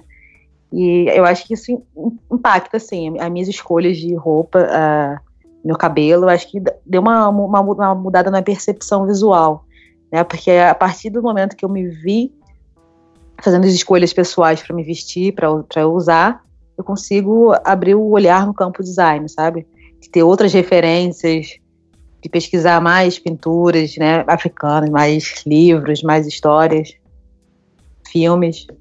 Isso é interessante, quer dizer que eu, uma coisa que eu sempre falo para os alunos é que eu eu eu estava com a intuição que você tinha essa essa pegada que eu acho super legal, assim que a gente tem que começar por fora também, né? engraçado. Uhum. Né? Você não acha que a gente, a gente precisa se assumir por fora também, né? acho que as pessoas veem quem a gente é. Né? Sim, não, é. Antigamente eu era, eu era muito. Eu era. eu, eu, sempre fui, eu sempre tive uma, uma, personalidade meio colorida, mas chegou uma época da minha vida que eu, quando eu saí da adolescência, da adolescência a fase adulta, assim, eu fiquei meio preta, sabe? Eu tinha essa cabeça, na minha cabeça, não sei porquê, mas eu tinha uma visão de, não, o designer, ele era meio roqueiro, meio, meio xadrez, meio calçadinho, meio all-star, né? sabe? E não, hoje eu vou pra agência, minha filha, parece Talvez um carro alegórico, entendeu? Com meu cabelo pro alto, meu, meu coque bem alto, minha depois colorida, minha, meu, meu, meu vestido laranja. E é, é, assim, como eu, é como eu, eu me vejo, eu sou assim, entendeu? Então, eu, hoje em dia, eu vejo a importância de ser quem eu sou, né?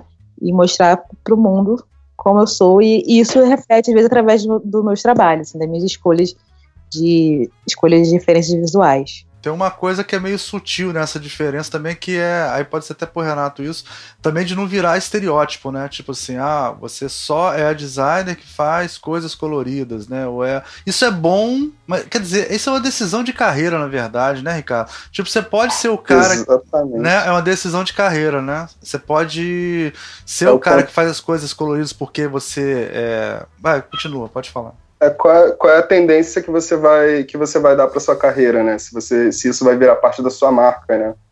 E isso é bem complicado, assim. Eu eu costumo eu costumo diferenciar muito assim como eu toco os meus trabalhos de design e os meus trabalhos de ilustração, assim. É, no design eu procuro eu procuro estar tá absorvendo de tudo, inclusive as tendências que estão norteando os trabalhos que, que que me aparecem, assim. É o meu ganha-pão, né?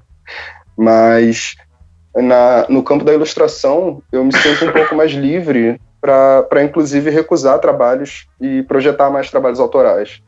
Nessa coisa dos trabalhos autorais, é, é, o Ricardo, que já teve aí no meu Instagram, vai, vai perceber que o meu trabalho ele, ele tem um recorte. Né? Eu procuro representar sempre pessoas negras, é, procuro representar homens, mulheres, em, sempre em, em, em posições positivas, posições empoderadas, né? Essa é outra palavra que eu gosto muito. Mas o design, para mim, pelo menos, eu, eu procuro questionar muita coisa, mas eu tento eu tento não me, me ater a, a repetições, assim. Procuro tentar fazer coisas sempre diferentes umas das outras. Mas tem muita gente que tem um trabalho de design bem, bem característico. Isso é bem legal. Eu não estou lembrado agora de, de nomes de, de pessoas que fazem esse trabalho bem nichado, mas é complicado, assim, não cair em clichês, não, não virar não, não virar marcas exóticas, assim, não, não transformar é. a gente mesmo em, um, em, uma produção exótica. É. Eu acho que esse caminho ser bem interessante porque, tipo, ah, eu quero esse tipo de ilustração, o cara sabe que pode te chamar para fazer aquilo que você sabe fazer, né? Mas ao mesmo tempo, quando é uma coisa institucional, uma marca, um sistema de identidade visual, você também tem que ter um lado é. mais. É mais institucional mesmo, né? Atender a empresa. Quer dizer, tem que.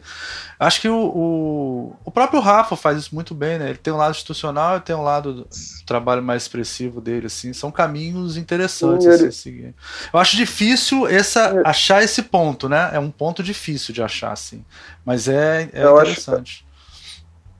Eu acho, eu acho que é uma questão bem pessoal, assim, bem do que, que você quer para sua vida, saca? O, o Rafa ele fala uma coisa muito interessante, assim, eu não sei se ele fala isso o tempo todo para todo mundo, mas ele falou para mim e isso ficou gravado, assim, uma época que é, eu devia colocar as coisas no meu portfólio de acordo com o que eu gosto e não com o peso social que isso Oi? tem. Um trabalho feito para, sei lá, para Shell ou coisa do tipo. O Rafa ele me falou uma coisa bem interessante uma vez sobre portfólio, no caso, que era assim que eu devia colocar no meu portfólio as coisas que mais me agradaram fazer e não pela importância social, assim, do status do, do cliente, saca? Ah, foi um cliente importante, mas o trabalho não gostei. Ah, então foda-se, então tira do portfólio, bota o que você gosta, porque você vai ser procurado por esse tipo de coisa. Sim. Então, se eu colocar mais coisas que eu gosto no meu portfólio, eu vou ser procurado para fazer coisas que eu gosto. Sim. Isso é muito legal, assim. A relação com o portfólio passa muito por isso, assim, mas... É, colocar no o, portfólio é aquilo que você acredita, né? É o, é o mais importante. É, aquilo que você quer voltar a fazer. É.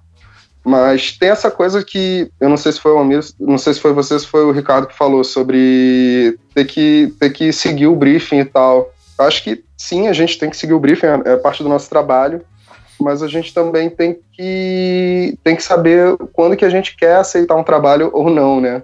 Isso na, na, na parte de ilustração eu, eu receio muito, assim, que trabalho que, que job que eu acho que merece o meu traço ou não, assim.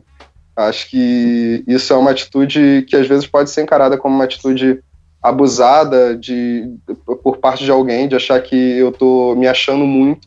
Mas eu acho que não, acho que é simplesmente a questão de entender o contexto. Ah, eu acho que, sinceramente, acho que o meu desenho não tem nada a ver com esse briefing. E, e falar abertamente de, assim, eu sou designer, eu, eu entendi o briefing, mas eu compreendo que o, o meu trabalho de ilustração não, não bate com isso. Se fosse para bater certinho, para dar match, essa ilustração e esse briefing, ou eu teria que mudar o meu, o meu desenho, ou o briefing teria que mudar. E eu acho que o briefing não vai mudar por causa de um, de um prestador de serviço, saca? Sei. É, Mas aí você faz como? Você não pega uma... o trabalho ou você contrata um ilustrador para fazer? Como é que você faz nesse caso? Bom, geralmente quando eu sou geralmente quando eu sou contratado para ilustração, eu sou contratado só para ela. Ah, entendi. É, é, um, é um briefing de ilustração. Cobro... Entendi, entendi, entendi. É, inclusive, ah. eu, eu sou. Eu sou. Assim, eu divido bastante isso. A ilustração e, e o trabalho de design, assim. Quando eu recebo um briefing de ilustração e eu acho que aquilo não tem a ver com o meu desenho, entendi, entendi. o que eu posso fazer é indicar outras pessoas. Assim, a gente, a gente não, tem uma eu tinha rede, né? entendido né? que era tipo assim, sei lá, vai fazer um livro, uma apostila, aí você acha, ah, não, isso não tem a ver com o meu desenho e tal. Aí eu pergunto, aí eu, por isso que eu te perguntei, aí você contrata um outro um outro ilustrador, mas eu entendi, é um briefing exclusivo para ilustração. Entendi agora. Tá é, dificilmente, dificilmente eu sou contratado para os dois, assim. Ah, é, é. interessante. É. É, é, tem muita gente que conhece o meu trabalho como designer e muita gente que conhece o meu trabalho como ilustrador em ambientes separados, assim. Tem essa coisa dos nichos, né, de, de trabalho. Para publicidade rola muito mais trabalho de design e para editorial rola muito trabalho de ilustração. Ah, legal. Você ia perguntar um negócio, Ricardo? O que, que era? Não, é que a, é que a Lady, ela, ela mencionou uma escritora africana, é a Chimamanda Adichie. A própria. Ah! Como, como criar uma filha feminista. Putz, é, cara, o a, papo dela no, no TED e nesses negócios é maravilhoso, cara. Ela, é e ela é linda e sabe se, ela sabe se posicionar e ela, ela cara, você fica apaixonado pela, pelo, pelas ideias dela, assim. Ela, uhum, ela é maravilhosa. Só que eu não queria arriscar falar o nome dela, porque... Não, eu procurei na internet, eu também não lembrava o nome dela. Isso é foda, né? A gente não sabe nomes africanos. E aí é. ficou meio mas assim, eu acho que no início, você, isso que a gente está falando agora, que o Renato está falando, eu acho que você falou um pouco no começo, né? Que você não quer ser conhecida de uma maneira só, né? Uhum. Tipo, aproveitar puxar de novo isso que já com isso que a gente falou agora, né? Ah, é, eu sou diferente do, do Renato, assim, é, como eu sou estudante ainda não tenho muitos freelas, mas quando eu pego alguns freelas eu gosto de money, né? Então confesso que gosto de money. Então eu, eu me, me adapto. Eu me adapto. Até porque é. eu não registro muito, né? Então as minhas coisas são bem mais vetoriais ou fotografia. Então eu me adapto. Mas você tem percebido, se o evento está começando, talvez você sente que talvez o pessoal vá é, tentar te colocar dentro de uma caixinha, ou dizer assim, à medida que você vai se desenvolvendo, você tem esse receio do pessoal botar você dentro de uma caixinha e dizer assim, não, não, não, ela, ela vai procurar um trabalho mais é, de diversidade ou ético e tal. Assim. Você tem receio de caminhar para esse lado, ficar typecast sua vida. Assim, é, até agora não tenho percebido muito não, assim, é, algumas pessoas comentaram que seriam, é, sim, uma, um bom, é, ah, seria legal para se trabalhar, né, já fui chamada a alguns coletivos, assim, de meninas negras, eu falo, é assim, aí depende muito do feeling, né? Mas assim, eu, eu até agora não tenho me sentido nichado assim, não, né? Botado um padrão, não. Até porque aonde eu estou estagiando é bem, bem diverso, né? Mas ainda não senti essa coisa de de me encaixar. Eu tinha, quando eu fazia meus, meus trabalhos é, acadêmicos, eu tinha muito isso, né? De ter. Eu quando eu fiz alguns projetos com o Rafa, tinha muita coisa de ser muito estourada, sabe? Tipografia gritando, as cores loucas assim. E aí eu, eu entendi que é, se eu quisesse talvez para o mercado, às vezes tem, aí aquela coisa, né? Tem, você pode fazer o que você gosta de fazer, só de, você gosta de fazer, ou você ir para um mercado que você vai ter que fazer várias coisas. Então eu fui em alguns projetos meus, fui dando uma maneirada, sabe? Fui dando uma uma coisa mais clean, sabe? Uma, uma tipografia fininha, uma coisa mais branca. Eu que tenho tentado me nichar no mercado uma, um pouco mais amplo, né? Agora, você tem uma coisa que você trabalha com programação, é isso, Lid? Não, então.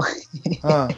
eu comecei, eu comecei fazer, antes de ir para o design, eu fiz, eu fiz técnico de informática, né? Ah, tá. Entendeu? E aí lá eu programei, entendeu? Ah, mas hoje em dia você não usa isso no seu trabalho, não, né? Não, hoje em dia não. É, não, não deu pra mim, não. Não deu pra mim, não. É. não, porque não eu achei Globo.com, eu falei, ah, de repente ela faz alguma coisa de web, faz um, sei lá, um PHP. Front-end, né? É, sei lá. Não deu pra mim, gente. Tentei, mas. Também não deu pra mim, não, viu? Também não deu pra Nossa, eu, eu queria muito ter dado pra mim, mas não deu pra mim. De verdade. Todos tentamos. Nossa senhora, não deu, não. Demais pra minha cabeça. É, Mas aí lá na é. Globo, então, você está tá trabalhando, está, fazendo estágio em design gráfico mesmo, clássico. É, assim. lá, é, não, lá é mais propaganda, né? Então é a ah, parte onde tá. rola as, as, essas, essas vinhetas de novela, ah, é, então, campanha de novela. Mas você faz vídeo então lá ou não? Ou só. Não, vídeo não. É lá a parte é a parte de lançamento. Ah, ou quando campanhas específicas de aquela campanha de respeito, sabe? Ah, de, é, ah, eles são mais publicidade. Então, às vezes, eu faço pecinhas de desdobramento de web, essas coisas poucas assim de post, Facebook, ou vou para reunião para elaborar roteiro junto com, com o redator, entendeu? Ah, ah bacana. bacana. Só então, mais uma última dessa daí com você. É, você, você acha que é importante é, o pessoal tentar, para movimentar esse mercado, tentar fazer mais trabalhos autorais trabalhando com diversidade, você acha que isso é uma coisa importante, que a gente precisa de mais trabalho? Comigo isso? É, né? É para você, para você. Ah, sim, não, com certeza, com certeza. Quanto mais a gente rolar campanhas e trabalhos sobre isso, é, o Spartacus mesmo, ele estava, fez uma campanha na internet de, de fazer, né, quantos negros tem na sua, na sua agência, e aí pintar, assim, de, de verde, né, as pessoas brancas. Eu acho que isso, isso mostra o impacto real, sabe? De você pegar sei lá, a sua turma de graduação e ver quantos negros tem ali, sabe? Eu acho que com campanhas dessas e ações e folhetos e coisas poucas assim de, de redes sociais até eu acho que faz uma diferença, sabe? De você mostrar que, olha, esse lugar aqui não é diverso e ele precisa ser mais diverso. Até pra gente poder comunicar melhor, né? A gente já, a gente já não pode ficar fingindo que a gente fala só para um tipo de, de público. A gente tem que falar com todos. Então, eu acho que, que insistir em fazer essas, é, esse tipo de campanhas e de projetos, eu acho que é necessário, é preciso. O, o Spartacus é interessante porque ele, ele tem um vídeo dele que ele fala sobre privilégio, né? que ele fala sobre hum. o juiz, eu esqueci o nome, aquele juiz. O é... Joaquim Barbosa. Isso, Joaquim Barbosa. E ele fala que o pessoal fala da, da, da, meritocracia e tal. E aí eu não vou falar que é um vídeo longo, ele, ele explica super bem, aconselho o pessoal a procurar esse vídeo. E aí ele, e aí ele fala que ele tá ralando muito, que ele tem dificuldade, etc. Mas, cara, ele o que ele está fazendo tem um potencial enorme de crescimento. Assim. Uhum. E ele está trabalhando em cima de um nicho, vamos dizer assim, não só ser negro ou verso, ou seja como for, mas a. Eu acabei de inventar o diverso, não existe. o que é um diverso? Não sei que porra é. Mas assim, mas é. Os diversos. O que, que são os diversos? Uma pessoa de outro planeta. Mas o. o... E aí ele está trabalhando com todas essas questões de gênero, diversidade e tudo. E aí isso tem um potencial, acho que, enorme de crescimento, assim, não só como uma coisa positiva para o país, mas também como uma coisa de, é, de, de comércio, atendendo pessoas que estão interessadas. Assim. É, uhum. Eu também estou interessado nessas questões. Assim. Você, você, acha que eventualmente pode ser que no, no futuro a gente tenha um mercado maior assim, para isso e para essas questões e pode ser uma maneira de a gente poder, é, poder se posicionar como designer, assim, né, trabalhando com isso? Não, sim, com certeza. É, é é, isso já está acontecendo, né? Agora a gente tem uma onda de youtubers negros e uma galera que no Instagram tá, tá, dominando, assim, se você, tipo assim, meu feed, hoje você rola, só vê a negrada empoderada, né? Então eu acho que isso pode ser uma, uma parada comercial, sim, já está sendo, né? Spartacus é, próprio, é, um exemplo próprio disso, assim, vivo. É, e eu acho que o futuro vai ser, é, é isso. É, é, baseado nisso, a gente vai ter mais e mais, né, coisas nesse nicho, mas eu acho que o caminho, o caminho é esse, sabe? É, é isso, como designer mesmo, né? É uma coisa que aconteceu comigo bem lá no começo, quando eu estava estudando, quando eu estava estagiando, na verdade, na agência, é, encontrei, foi muito engraçado até, assim, na, na, na hora deu uma risada, assim, mas eu depois, eu, nossa, nunca tinha parado de pensar nisso. Encontrei uma tia minha que há muito tempo atrás eu não, tinha, não havia, né? E a gente estava conversando, ela me perguntou, ô oh, minha filha, o que, que você tá trabalhando com o quê? Aí eu falei pra ela, ah, tia, eu sou design editorial. Ela me olhou assim, e menina, tá trabalhando, é trabalho de branco agora? É uma coisa que a gente. ah, na hora eu vi, mas é uma uhum. coisa que. Caraca! Olha como a percepção dela, né? Como ela era uma pegada doméstica, ela tem uma, uma visão do mundo do design. É um, é um, é um mundo de brancos. E. Cara, segregação, né? Mas não é mentira, ela tá certa, né? Não, é não é mentira, né? mas eu, eu, como uma, uma estudante de design negra, não tinha parado para pensar é. nesse cenário até pouco tempo atrás. E depois que ela me falou isso, ficou na minha cabeça. Porque é uma coisa tão, né, tão enraizada que a gente, a gente não se questiona. Não me questionava de, de ser a única negra na agência, sabe? E, uma, e, e depois disso eu comecei, poxa, verdade, né? E Você aí começa eu, a, a reparar, né? Então, assim, a, a questão realmente é de, de não só, cara, é uma coisa, cara, muito louca. Essa história é fantástica, porque você está dizendo então que você é, um, você é um, inevitavelmente isso é uma questão de, de todo mundo ser pioneiro nesse negócio. Né? Uhum. É, não importa se você é famoso ou não, é uma questão de você mostrar que né? Não, não é um mercado de né? brancos, né? Isso, isso, até, ah, porque assim, a gente também tem que parar de pensar que até assim, na minha família, eu sou a primeira pessoa que vai se formar na graduação. Então a gente já, já pega nesse ponto, né, que já um, para eles é uma conquista muito grande. Então, para os meus primos e para as crianças menores, eu mostro que é possível, entendeu? Porque Sim. até tem uma mentalidade dos adu alguns adultos da minha família que quando seus filhos crescerem, eles vão ser. Minha, minha mãe mesmo tinha uma expectativa minha que eu seria uma empregada doméstica, né? E não que isso não, isso não seja um vergonhoso, mas é, é conseguir enxergar que você consegue ir além. Entende? Sim. Assim, é pensar que, que essa, essa posição já, já, já seria considerada uma vitória, né? né? Na, na família, né? Isso, é. isso, isso é uma realidade muito comum, assim. Eu também passei por algumas, algumas coisas, eu acho que não nesse nível, mas é, é a história de muita gente negra, assim. É, pensar que conseguir um trabalho, entre aspas, de operário é uma vitória. Uhum. É, não, e até pouco sabe? tempo, assim, histórias, né, reais, assim, meu, meu pai mesmo não acreditava quando eu fui estudar no Senai, né, estava conversando até com o Renato há um tempo atrás, ele não acreditava que aquele curso fosse me levar a algum lugar e ele não queria investir naquilo. Ele, ele para ele, eu tinha, ele eu, tinha, eu tinha que arranjar um emprego. E aí eu tive que ser, né, persistente, né? Porque sonhar demais, né?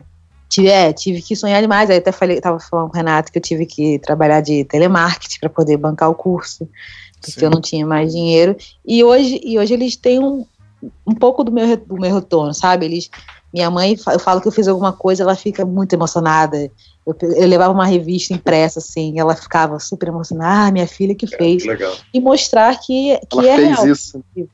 Sabe? Que se, porque eles, eu acho que quando a gente pobre, a gente acha que quando seu filho vai prosperar, talvez seja, sei lá, fazer um, uma enfermagem, uma uma administração e mostrar que a gente, a gente, pode também por outro lado. É claro que a gente vai ter um, um sofrimento, sabe? A gente, a gente abre mão de muita coisa, mas mostrar que é válido o caminho, entendeu? E que é um. É, Parei pra pensar. que é isso. Não, Não, é existe. isso, cara. É tá é- minhas do lágrimas nosso pulando papel. aqui. né? Essa, essa coisa de ser primeiro formado na família e tal, isso é uma coisa que eu converso com muitos amigos meus, muitas amigas minhas também, negros, negras e tal. E tem uma, tem uma coisa que, que a Leide estava falando sobre, sobre essa coisa de como a família encara isso como, como vitória, que são às vezes coisas que outras pessoas encaram como uma coisa trivial, chega a assustar, né? E tem, uma, tem umas amigas minhas do. São youtubers, né? Do, o canal se chama Querendo Assunto, se não me engano. E a gente estava falando, e elas estavam falando sobre, sobre alimentação saudável, assim. Maravilhoso o programa. São tipo três, três, quatro mulheres negras intelectuais falando sobre as vivências delas.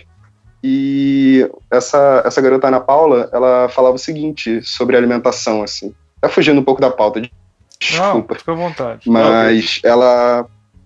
Elas estavam falando sobre alimentação e vegetarianismo ou não e tal. E, essa, e a Ana Paula ela falou o seguinte: que a família dela, em 2012, se não me engano, 2011, alguma coisa assim, é, foi o primeiro emprego de carteira assinada da mãe dela.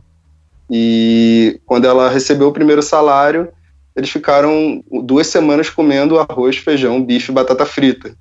Porque era isso era o tipo de coisa que só acontecia quando a casa estava bem de, de dinheiro, assim, bem de grana. Sim. Então, assim, é, foi duas semanas comendo arroz, feijão, bife e batata frita. Aquilo dali para a mãe dela era uma vitória. Ela estava conseguindo bancar duas semanas de, de, de bife e batata frita. E ela ficou enjoada até, eu acho. Mas a questão é que para ela, para ela, eu estava pensando ali no assunto no, no vídeo como como falar para uma pessoa que vê isso como uma vitória agora que não, que comer carne todo dia faz mal, que, que não sei que é muito as pessoas têm que pensar é. em comer menos carne. Isso é muito louco, assim, a vivência, a vivência de muita gente passa por algumas questões que, não sei, outra parte da, outra parte da sociedade não, não, não vai encarar isso como normal. E que a maioria da galera de, de design e publicidade, né? Não passa, né? Exatamente. A gente, a gente, a gente eu acho que um, um uma galera diversa na, na produção de certos trabalhos tira, tira o design, tira, tira a publicidade, tira várias, várias, várias posições da mídia do, do lugar comum, né? Que é o lugar de, de um monte de pessoas que acham que a realidade brasileira é X. E a gente vem colocando alguns assuntos na mesa que ninguém queria discutir até então. Sim. Verdade. Leide, é, desculpa fazer outra pergunta difícil. Pode, pode ir. Eu tô fazendo pergunta difícil, cara, você me perdoa. É, cara, porque eu tô, eu tô assim, eu acho que é uma oportunidade rara, cara, porque normalmente quando a gente tem a- a- os amigos e tudo, a gente acaba não conversando essas coisas, né? Então a Uhum. gente se propôs aqui a conversar isso e às vezes é foda, né?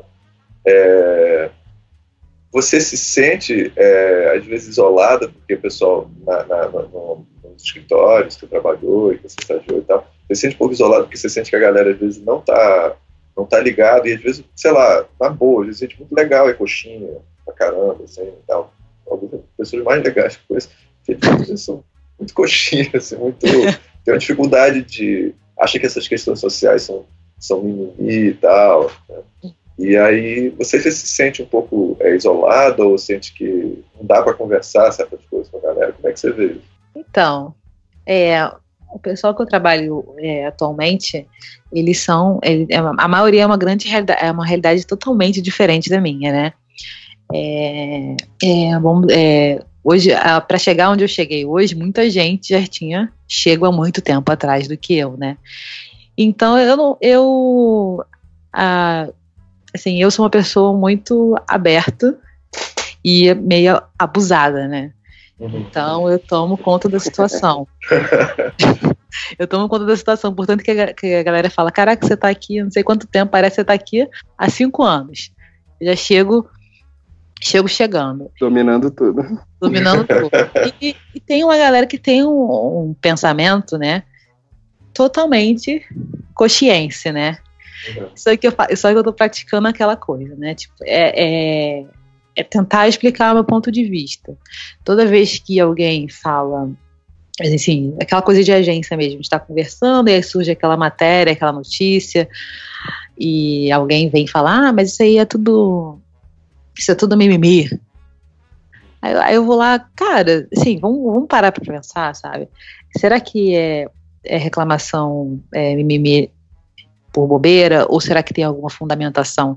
Eu sempre tento, tento trazer um exemplo da minha vida para ver se a pessoa entende, sabe? Tipo assim, é, tem uma galera lá que quando que é, com 20 anos já estava formada na faculdade.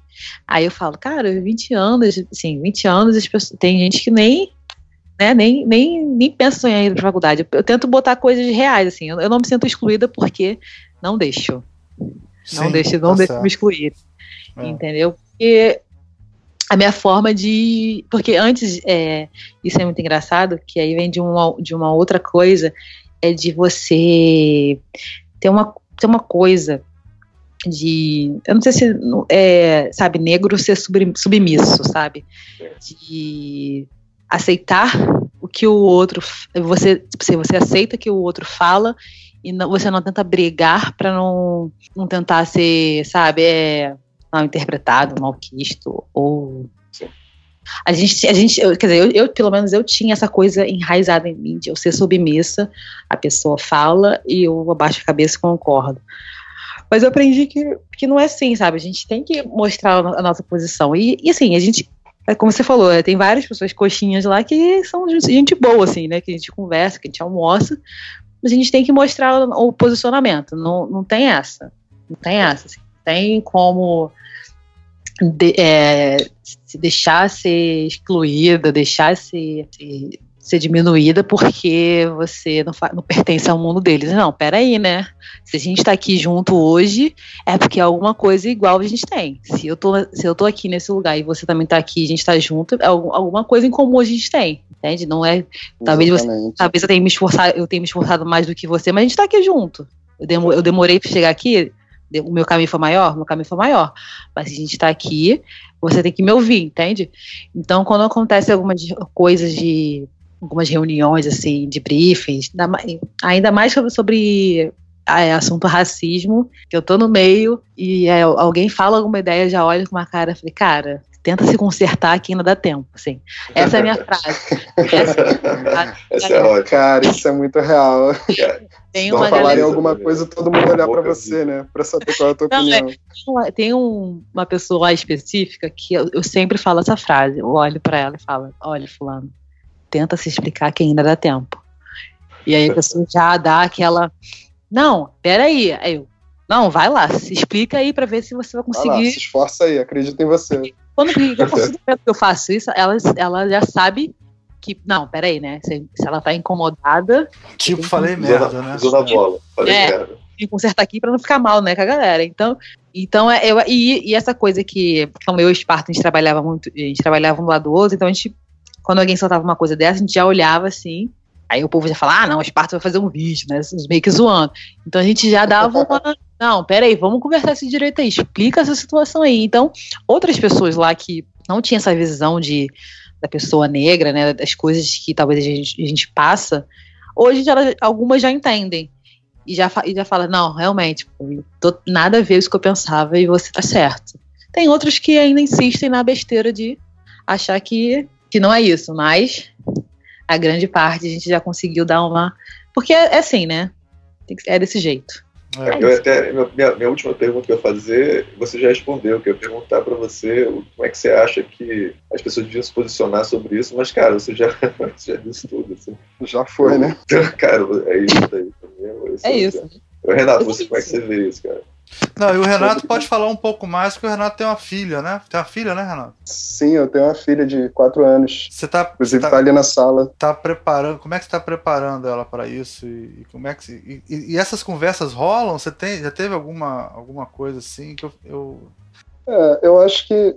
Não, é que eu acho que não dá para ter certas conversas muito profundas, né? Sim, sobre, sim. sobre isso ainda nessa idade. Mas uma coisa qual que a gente idade, tenta trabalhar. Desculpa, quatro, anos, quatro anos. É novinha. Quatro, eu achava que fosse mais velho. Não, não, não, ela. Mas uma coisa que a gente tem que tra tenta trabalhar o tempo todo é sobre ela se reconhecer e, e sentir orgulho de si mesma, do, do cabelo que tem, do, da, da cor da pele e tal. Isso, isso é um trabalho que a gente eu, eu e a mãe dela, a gente, a gente trabalha muito isso com ela. E eu acho que ela tem super tem uma super autoestima, inclusive. Legal. Ela acho que acho que ela ainda tem, né? Uma coisa que conforme a gente vai crescendo, a gente vai, vai, vai tendo problemas, né? Mas a gente tenta trabalhar muito essa questão da autoestima dela. Ela ela se vê muito numa personagem como a Moana, por exemplo. Legal. Apesar dela também gostar de Frozen.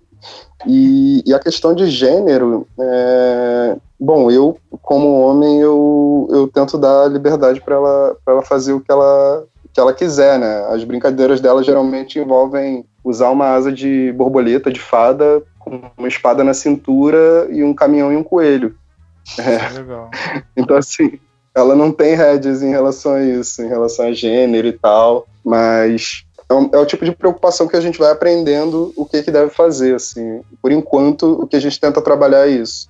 A questão da autoestima, de, de você não se tolir sobre certas questões. Na verdade, é um trabalho que a gente tem como que a gente tem muito mais pra gente, né? Da gente aprender como tratar aquela criança. Sim. E você, quando também decidiu trabalhar com design, comunicação visual, rolou em casa esse papo? Tipo, pô, vai ser. Por que você não vai ser, sei lá, uma coisa segura, né? Uma profissão segura, é. né? Rolou essa parada é. contigo também? Então, eu tava até conversando com a Lei outro dia que, sobre essa questão do acesso, né? É, e, assim, comigo foi uma parada que eu sempre gostei de desenhar, sempre pra caramba. Minha infância foi desenhando. E quando começou a chegar numa idade, assim, de se preocupar mesmo com uma profissão, eu lembro que todos os meus parentes, tios e tal, quando me via desenhando, falavam, ah, esse cara vai ser arquiteto. Hum, e, então já, já só é que assim. é, é, que é uma profissão, é uma profissão que todo mundo conhece, né? Sim. É uma profissão tradicional e tem a ver com desenho e tal, mas eu ficava num receio danado, cara, que eu nunca fui bom com matemática, por exemplo. Então eu ficava naquela, quando foi chegando a idade, eu, cara. Oscar Niemeyer também não, viu? Oscar Niemeyer é não era bom de matemática também, não. É, é ele tem outro perfil. Mas enfim, é, eu me cagava de medo com esse negócio. Cara, eu não vou ser arquiteto, eu não vou conseguir esse negócio ficava meio que num desespero até que surgiu o assunto design. Não sei como é que surgiu esse assunto, mas surgiu já com a coisa do curso de Senai. E daí ficou assim, era, era a minha esperança. Eu, porra, se eu não der certo com esse negócio, eu acho que eu não vou dar certo com nada. E foi, um, foi uma luta, assim, para fazer o curso. Eu cheguei para meus pais dizendo que eu queria fazer. E, assim, é um curso, não é um curso caro como uma faculdade, mas ainda assim é um, era um valor alto para os padrões assim da, da, nossa família na época. E, se não me engano, era coisa de uns 400 reais quase, alguma coisa do tipo. E material é e... é caro, né? Material sempre é caro no custo de Não, passagem, tinha pensado... me lembra da passagem. Passagem, passagem nem tinha pensado, é. nem tinha pensado nesses outros contras aí, mas a, só, só a questão da mensalidade já era um tabu, assim. E eu lembro que tinha um curso de informática lá perto de casa, era de uma ONG e tal, era bem mais barato. E no mesmo dia, se não me engano, no outro dia, meu pai chegou com um folheto desse curso para mim. Tipo, que era uma coisa que ele podia pagar, né? Ele chegou ali, é, meio receoso, falou desse curso. Eu, é, não era o que eu, eu pensando, né? Não era o que eu queria, acho que não é isso, não é informática, acho que ele não entendeu, mas ele tá fazendo o que ele pode, assim. É uma parada que me emociona, assim, quando eu paro pra pensar nisso, mas é, daí eu sabia que não era isso e cheguei para minha mãe no outro dia, mãe, eu preciso fazer esse curso de Senai. É ele que vai me dar formação para essa coisa que eu acho que eu sei fazer. E eu topo trabalhar no que for, assim, eu estava disposto a trabalhar com, com o que fosse mesmo, assim, McDonald's, o que aparecesse para eu poder bancar o curso. Eu já não tava, já tava, já não tava mais estudando na escola e dava para eu trabalhar, assim. Por sorte, acabou que eu, o meu primeiro emprego foi numa gráfica foi como ah, estagiário de design gráfico. Foi até, foi até engraçado, eu tava falando com a Leide que quando eu, eu fiz a prova pro Senai, quando eu fui, quando, eu, é, quando saiu o resultado que eu passei, estava apto a fazer o curso, eu coloquei no meu currículo de formação em design, início, dia tal. Ah. E, e, fui na cara de pau, assim, pra gráfica. Me ofereci, por sorte, cara, foi, foi uma cagada enorme, assim. O, o, dono da gráfica, que eu sabia que era uma gráfica ali, tava na porta fumando cigarro, comecei a conversar com ele. Ele topou, comecei a trabalhar no outro dia, assim. Legal. E, e foi isso, assim, eu entrei meses antes, eu comecei a trabalhar com design meses antes de, de começar a estudar design. Legal. Sim, mas foi uma E olha que dono de gráfica normalmente não presta, viu? Deu sorte. É, esse também não prestava, não, mas ele estava bem aberto a, a Não, então ele é normal, se ele então ele é igual todos os donos de gráfica, se ele não presta. É, não sei se ele estava lá. Impressionante. Se ele tava lá fora pensando, porra, preciso de um designer. Ah, é. apareceu eu, né? É. Preciso de um design barato, apareceu você, né? Aí um cara lá dizendo que ia começar um cursinho, pô, é ele mesmo. É esse mesmo que eu pego. Né? Ah, é, deixa eu te falar Muito uma coisa sobre isso. É, é muito legal essa, esse testemunho de vocês, porque as pessoas às vezes se esquecem, né, cara? Porque você, para fazer um curso de design, você tem que comprar material, você tem que ter um computador, que nem todo mundo. Para quem faz design, parece que todo mundo tem um computador legal para rodar os programas, né, e tal. nem sempre isso é, é verdade. Esperado, né? É, eu, eu, eu dou aula eu dou aula em várias universidades, né? Mas eu dou também numa, numa universidade que fica em Madureira e tal. Cara, tem muito aluno que tem que ir de tarde lá fazer os trabalhos no, nos computadores lá, porque não tem em casa, entendeu? E, e, e pô, e quando eu, e, e às vezes eu passo o enunciado, sei lá, de comprar um material para fazer um trabalho. E, e, é difícil arrumar 50 prata para fazer um trabalho, sabe? Tem que imprimir na impressora, Sim. e aí não tem outra coisa, não tem a impressora em casa, aí, é todo um círculo vicioso, né? Não tem impressora em casa, aí você roda na gráfica lá do, do cara, aí você gasta 10 reais cada folha que você imprime, 5 reais cada folha que você imprime, porque se você tivesse a impressora seria mais barato, é um círculo vicioso, né? É super difícil, cara. E uma das coisas mais legais disso é que normalmente eu sou paraninfo, assim, tá? Tem aquelas coisas de formatura, né, cara? E você vai ver uhum. a formatura, assim, você vê, sei lá, 400 pessoas se formando, e dessas 400, cara, tipo, 250, 300 são as primeiras pessoas da família que terminam a faculdade, que nem a, a, a Leide falou, entendeu? É, isso é uma coisa, uma conquista que o Brasil teve nos últimos anos que pouca gente tem a noção real disso, sabe como é que é? É uma. É uma. É uma...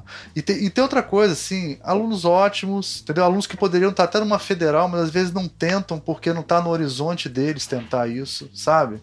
Então, muitos que, que eu tenho aula, depois eles vão, vão fazer gravura, vão fazer outra coisa na EBA, vão, sabe? Porque antes ele não tinha isso nem no horizonte dele como possibilidade. É, é, é isso que eu acho Sim. mais incrível. É fora do horizonte da pessoa, entendeu? E, e e, e, essa, essa mudança, né? Provavelmente as novas gerações que vão vir depois disso vão, vão, vão sofrer muito menos. Essa geração de vocês está quebrando essa barreira, né? Essa primeira barreira. É, é isso é uma coisa interessante, Sim. cara, que quando eu é, uma vez semestre, eu, antigamente eu de vez em quando levava aluno para o Museu de Belas Artes. E aí eu pedi para os alunos escreverem relatórios sobre isso. Aí nos relatórios, assim, metade, metade não, sei lá, muitos começaram assim, é a primeira vez que eu vou no museu. Caraca. Aí eu falei, caralho, então assim, é, eu tô fazendo uma coisa muito maior do que eu tava imaginando, assim. Uhum. E aí, cara, eu passei todo o semestre levar todas as turmas, todas as turmas, qualquer lugar que eu dou aula, eu convido todos os alunos e eles vão. Tentar é, facilitar esse, esse, contato, né? Cara, se eu, tô, se, eu tô, se eu tô fazendo uma coisa que eu não sabia nem que eu tava fazendo, cara, então vamos fazer isso. Porque o museu tá ali, né? Mas, mas é como o me falou, às vezes a gente não tá faz parte do dia a dia. Não, está no horizonte lá no centro da cidade é. e no museu, mesmo sendo de graça, não está no horizonte da pessoa. É uma coisa. E uma das coisas que eu, queria, que eu, que eu espero que o governo enxergue, né? Essa, é, quando você está falando aí da UFRJ, na época do Senai, eu, eu cheguei a fazer o, o vestibular para desenho industrial, né? No dia da prova, eu estava fazendo a prova me veio, me veio uma coisa na, na cabeça, né? Porque acho que o design industrial na época era integral, né? É integral. E eu, integral, e eu assim, fazendo a prova, me, me, me veio aquilo, cara, a faculdade é integral, tem uma, às vezes tem matérias que são manhã e tarde. Isso. Como, como é que eu vou vir pra faculdade de ônibus? É, isso, isso é um problema. Isso é uma viagem. Isso é uma viagem. Isso já seleciona, é? Pra, já faz a faculdade pública ser de elite, você botar o primeiro ano integral. Isso já faz. Sim. É colocar, aí, colocar o jovem como. É verdade. Nessa daí, quando eu tava fazendo a prova, eu falei, cara, eu não vou nem terminar essa prova. Porque se eu não tenho condições de, às vezes, ir ao centro, fazer uma entrevista para um estágio, vamos supor, né? Para pegar um ônibus, né, para alguns estágios. Como é que eu vou para a faculdade integral, ficar aqui Exatamente. sem trabalhar, sem possibilidade de, de uma renda extra, talvez, fixa? Ah, eu, eu tenho que falar isso. Eu fui professor da EG por um tempo, como substituto, e eu, sei lá, eu sou um cara talvez desligado, assim. Cara, para certas questões, assim, que você não tá ligado, cara, eu percebi de repente que eu estava, acho que, segundo ano, né? Eu dava aula no segundo ano, era o ano inteiro, assim, né? De dois semestres. De...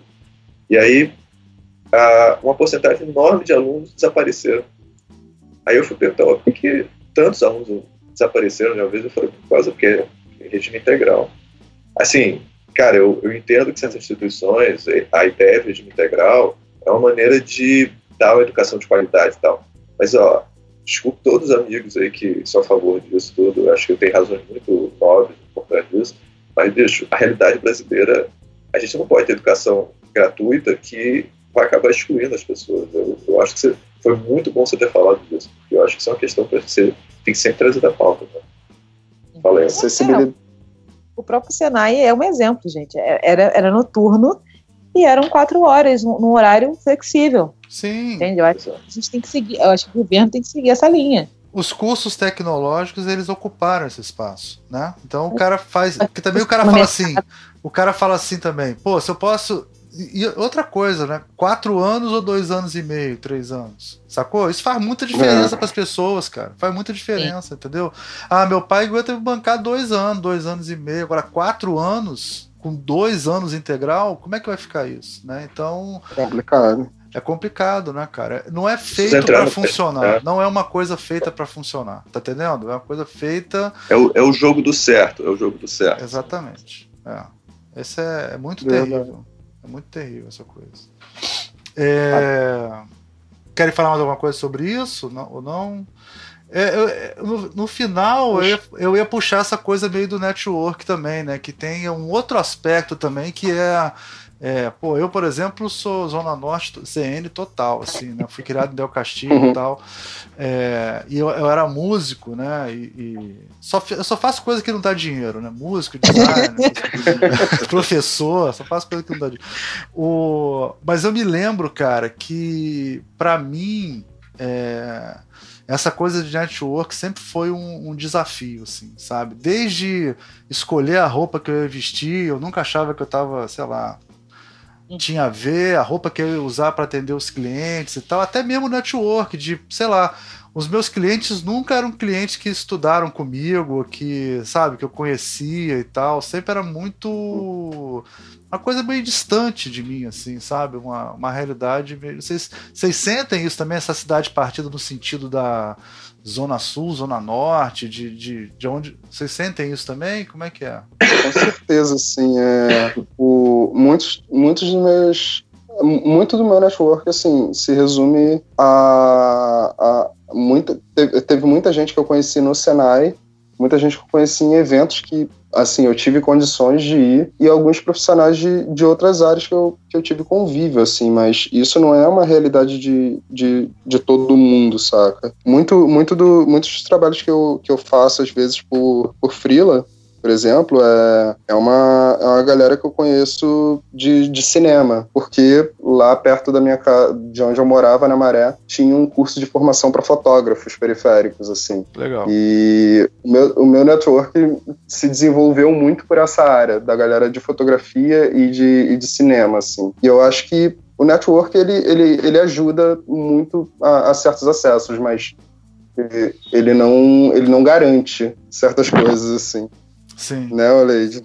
É, então, eu sofro demais também com esse network, fazer network, porque eu também sou Zona Norte, total, agora sou Zona Oeste, mas ainda não ainda não estou mais perto do centro.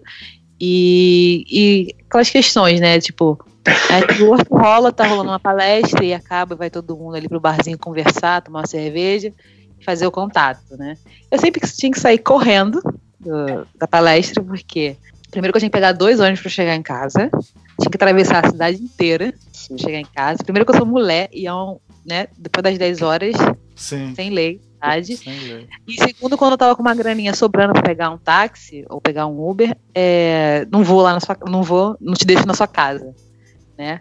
Esse é Sim. um dos problemas que enfrento a, de não ter, de o taxista não querer ir na sua casa, de, de não, ter, não ter mais ônibus. Nossa, porque eu já perdi assim de palestra, de, de, de curso, assim, ah, lá é, curso no, no centro.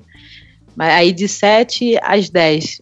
Não tem, não tem. Ah. Às vezes não tinha como, né? Porque que ainda tem essa coisa de ser vulnerável, né? Porque é foda.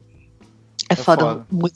ser mulher e voltar, às vezes, pra, sozinha é. e descer uma rua escura eu acho bom até deixar claro que tem muita gente que ouve que não é do Rio de Janeiro, mas o Rio de Janeiro tem uma característica geográfica, assim, que é praticamente assim, tudo que tem no Rio de Janeiro fica na Zona Sul e no centro, assim, são regiões que tem, onde tem os museus, onde tem tudo, é muito, São Paulo é mais dividido, assim, e tal, Belo Horizonte também, mas no Rio é muito concentrado, assim, e a maior parte da população mora em outros bairros que não são exatamente Zona Sul e Centro, entendeu? Então, tipo, se a pessoa, se ela mora em Jacarepaguá, ela tem que andar 25 quilômetros para ir no centro, sabe? Então é uma, é uma distância bizarra, assim, é muito longe, né? Muito tempo que se perde aqui. Eu acho que isso é uma coisa muito, muito característica, muito forte aqui no Rio, né? Pode falar. Rio, é. é. No Rio tem essa coisa do, da questão geográfica mesmo, né? Da concentração de equipamentos culturais, eventos legais que a gente faria network que muitas vezes não dá para a gente ir, mas tem várias outras questões aí também, né? O valor de algumas coisas, é, dia, o horário, a segurança é uma delas, né? Não tem jeito. É, tem essa faz, fazer networking é um fardo, assim, é, é complicado. é, Ai, meu Deus. Eu, eu, eu, na verdade, eu nem gosto muito de fazer assim. Eu faço porque faz parte da profissão, né? Mas caralho, é foda mesmo. Eu network, gente. Mas não posso participar de todos. é, bom, Caramba, a gente, a gente tá, tá fazendo network agora. Tá fazendo é, verdade, agora. é verdade. É, estamos aí fazendo. esse, esse é legal que a gente não tem que sair de casa, né? Ah, esse é o melhor network. Viva a internet. Acho que a gente, cara, a gente tá falando já duas horas aqui, hein? Que coisa. Deixa eu ver. Tá por aí. vamos vamos pro, pra reta final, então. Não, a gente pode falar perspectivas, né? Assim, eu queria que vocês falassem um pouco. É, e depois já pro Jabás. É, se tem alguma perspectiva é, o que, que vocês acham? Como é que é? é? Esse é um ponto sem retorno, né? Aparentemente a gente acha. Tá bom, sei lá, né, cara? Tá tão bizarro que. Mas aparentemente. Se, se, você vai votar em Bolsonaro, talvez você tenha uma visão diferente. cara, o Bolsonaro essa semana ele foi, ele foi condenado. Você viu essa parada, né? Ele foi condenado porque ele, ele, ele, foi, ele fez discriminação com mulheres. Como é que foi? Mulheres, negros, quilombolas, indígenas, sei lá, uns. Eu sei que o cara somou. Ele fez um. Dava 80%. Ele deu um especial, assim. deu um especial. Eles, super eles finalmente pegaram aquele vídeo que ele fez lá pra. Na, na, no Hebraica, né? Na hebraica é. e resolveram condenar ele com toda Não, aí condenaram, aí o cara fez a conta, dava, sei lá, 70 e tantos por cento da população brasileira, cara, que ele era. combo de fascismo, né? o combo fascista, desgraçado. Ele tava com a barrinha cheia lá naquele dia. É, é. E ele defende o Brasil para as maiorias, né? então. É, muito bizarro. Complicado. Mas é... a dúvida, o assunto era é perspectivas, isso, as né? perspectivas, né? Sei lá, a gente ainda vai. Eu, eu, eu outro dia me mandaram uma série de piadas hiper machistas, cara, de um programa que tá passando hoje em dia, Praça é Nossa, assim. Então eu fico às vezes pensando, tem, né? Mudou, né? Mas, cara, não mudou tanto assim, né? Ainda tem, a gente tem muitas barreiras a, a superar ainda, né? O que, que vocês acham disso? É. Quais são as perspectivas? Que que... É, ainda, ainda tem aquela coisa do. Parece que fa... parece estão fazendo um, um, cosplay de mudança, né? Ainda estão. tá, tá, tá engraçado ver isso, pelo menos da minha parte, mas eu imagino que muito, da, muito do, dos clichês que a mídia ainda fala ainda não são questionados sobre muita coisa, assim. A minha perspectiva para o mercado, cara, é que cada vez mais pessoas ocupem, ocupem cargos onde se possa tomar decisão com tranquilidade é é, para essa nova visão. Assim, isso, isso é uma coisa, inclusive, o Spartacus fala em um dos vídeos, que é sobre a quantidade de, pessoas, de mulheres negras e de homens negros em agências de publicidade em cargos de em cargos executivos assim Sim. das 50 maiores agências se não me engano só três pessoas são negras e se não me engano nenhuma delas é mulher assim Sim. É, isso não é necessário isso não é diretamente sobre design mas isso pauta as decisões de, de um trabalho aprovado ou não Lógico. é uma coisa que a gente convive o tempo todo assim quanto a gente pode fazer um trabalho fora da caixa e que e que vá ser aprovado Sim isso é uma questão do design, assim, como um todo, né? Não, tô contigo, tô contigo no abre. é isso aí, isso aí. Acho que é, é a, nossa, a minha perspectiva é essa também, ter mais pessoas de diferentes, de diferentes etnias, diferentes gêneros, de, de diferença de raças, tendo, tendo estando em, em lugar de, de decisão, sabe? Sim. Acho que é isso. Sim. É, eu acho que essa questão da liderança é fundamental, cara. Enquanto não virar o jogo em relação a isso, vai ser esse cosplay que você está falando. É, ao menos equiparar, né? Exatamente, é, isso vai ter que. Isso é um. É um. É um. É, um, é, o, é o break-even, né? Que chama. É o evento que vai, que vai mudar as coisas. É a virada de chave. Exatamente. É quando realmente tiver mais mulheres em posição de liderança. Mulher, cara, é incrível, né? Porque assim, acho que talvez proporcionalmente seja o mais bizarro de todos, né? Seja é, mais mulheres, mais negros. É, mulheres mais negras mulheres negras, é, é, mulheres negras é, bissexuais, sabe como é que é? Tudo isso, quer dizer, né? Que, que, quanto mais quanto mais tiver isso, mais essa vai ser a grande virada de chave também, eu acho isso também. E você, Ricardo, quer falar uma coisa? O Ricardo ele tem que dar duas considerações finais. Exatamente. É. Eu acho, cara, que isso daqui é uma. Eu queria agradecer os, o, o a, a e o Renato cara, pela, pela contribuição que vocês estão dando aqui nesse debate. É, vocês dois que foram, foram indicados a gente porque vocês têm um trabalho bacana, vocês são designers, jovens designers, mas com um trabalho foda, assim, vocês estão se posicionando de uma maneira super legal agora nessa carreira de vocês. E, então, assim, é, então vocês vêm aqui para contar essa história, cara, acho que isso é muito importante. Assim. Vocês podem estar contando várias histórias, mas essa é uma história que eu acho que, que tá, sabe, tá. Esse, esse é um momento legal para gente falar sobre isso. Então, é só chamar história... mais que a gente conta mais. Pô, com certeza. é, é, então, a, eu acho que isso é, isso, é, isso é importante, a gente poder ter esse debate. E, e é, é, é eu quero ver o que vai começar a acontecer quando esses debates começarem a acontecer mais. Ainda está acontecendo pouco, eu acho. Ainda tá chamando muita atenção quando acontece, mas ainda não sei se é tanto. Assim. Então eu acho isso.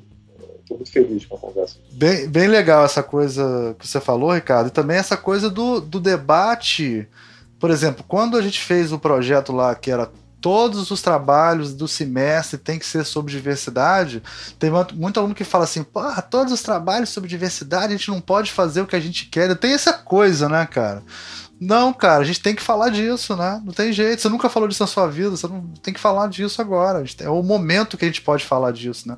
Porque às vezes quando a gente está fazendo outros jobs, nem sempre vai pintar job que você pode trabalhar isso como tema, né? Você sempre vai poder trabalhar isso como enfoque geral, né? Mas você não, não, necessariamente você vai trabalhar diversidade como tema central dos trabalhos, né? Então é, é uma oportunidade, né? O aluno tem que se apropriar disso, né? Não é sempre que ele vai ter essa oportunidade. Gente. Tem clichê de sair do lugar comum, né? Exatamente. Exatamente. Fazer, sei lá, teve um aluno lá que fez um negócio legal, mas ele fez. Ele fez a. É, aquela coisa de cabelo branco, né? Tipo cabelo grisalho, que nem o meu, tem cabelo grisalho, né? Aí tem um shampoo que deixa o cabelo grisalho e todos os shampoos de cabelo grisalho são feitos para homem, nunca para mulher, assim. Aí ele fez um para mulher, para mulher assumir o cabelo grisalho, sabe? Então é, é, é, pensar um pouco fora do normal, né, cara? É, é, é isso. Então, é, eu acho que o futuro é esse mesmo, diversidade, gente falar mais sobre esse assunto, fazer mais debate sobre isso, conversas de boteco sobre isso. Às vezes fica meio. Tem uma galera que acha meio maçante, mas eu acho que o caminho é esse. O caminho é a conversa, é o debate. Eu acho que a gente tem que continuar batendo essa tecla aí até, até que o povo é, é né, entre no trilho. E para falar, meu jabá é que eu tô aí para negócio, tá, gente? Estou bota bem. seu link aí, bota teu link. É, bota, meu, bota seus, seus contatos. Aí. Bota Contato, seus contatos tá... aí no, no chat pra gente colocar lá. Mas é isso, eu tô me formando agora, tô aí à disposição, mercado de trabalho. Legal. Perfeito. Renato? Eu, é, então, eu tô aí, tô aí para conversar com quem quiser. Eu acho que é fácil me achar. Procura Renato Cafuso no Facebook, ou no Instagram e tal. E a parte do, do meu trabalho de design, eu tenho eu tenho um trabalho também de no YouTube. Assim, eu sou eu tenho um canal ah, onde eu falo sobre é, eu tenho um canal onde eu falo sobre justamente sobre a temática nerd e a relação com a representatividade negra, assim. É, é, basicamente um canal no YouTube que eu falo sobre super-heróis negros. Ah, legal, é, cara. Então é vamos fazer uns. Vamos chamar pra fazer uns programas, então. Não tinha visto não. Legal. Pô, chama sim, com certeza, tamo aí. É o canal Unigeek. Eu vou colocar o link aí também já já. E, e bom, tô sempre aberto para conversar, seja no, no YouTube, por favor, me sigam lá, dê like, façam de tudo. E, bom, é isso estamos aqui para conversar. Valeu. Ricardo, vai falar mais alguma coisa ou posso encerrar? É. Vou encerrar. Você vê se eu... É a minha consideração que a gente pode encerrar. Tem que ter duas, tá. senão dá azar. Eu queria super agradecer vocês dois terem a disponibilidade de perder o domingo de vocês à noite aí, com várias coisas muito mais interessantes a fazer do que falar com a gente. E muito obrigado, Leide. Obrigado, Renato. Vamos, vamos armar outras incursões aí, tá? Vamos sim, com certeza. Valeu. Então aqui no final a gente dá um tchauzinho para encerrar o programa, tá? Então é assim que a gente termina. Tchau! Tchau, tchau, tchau gente.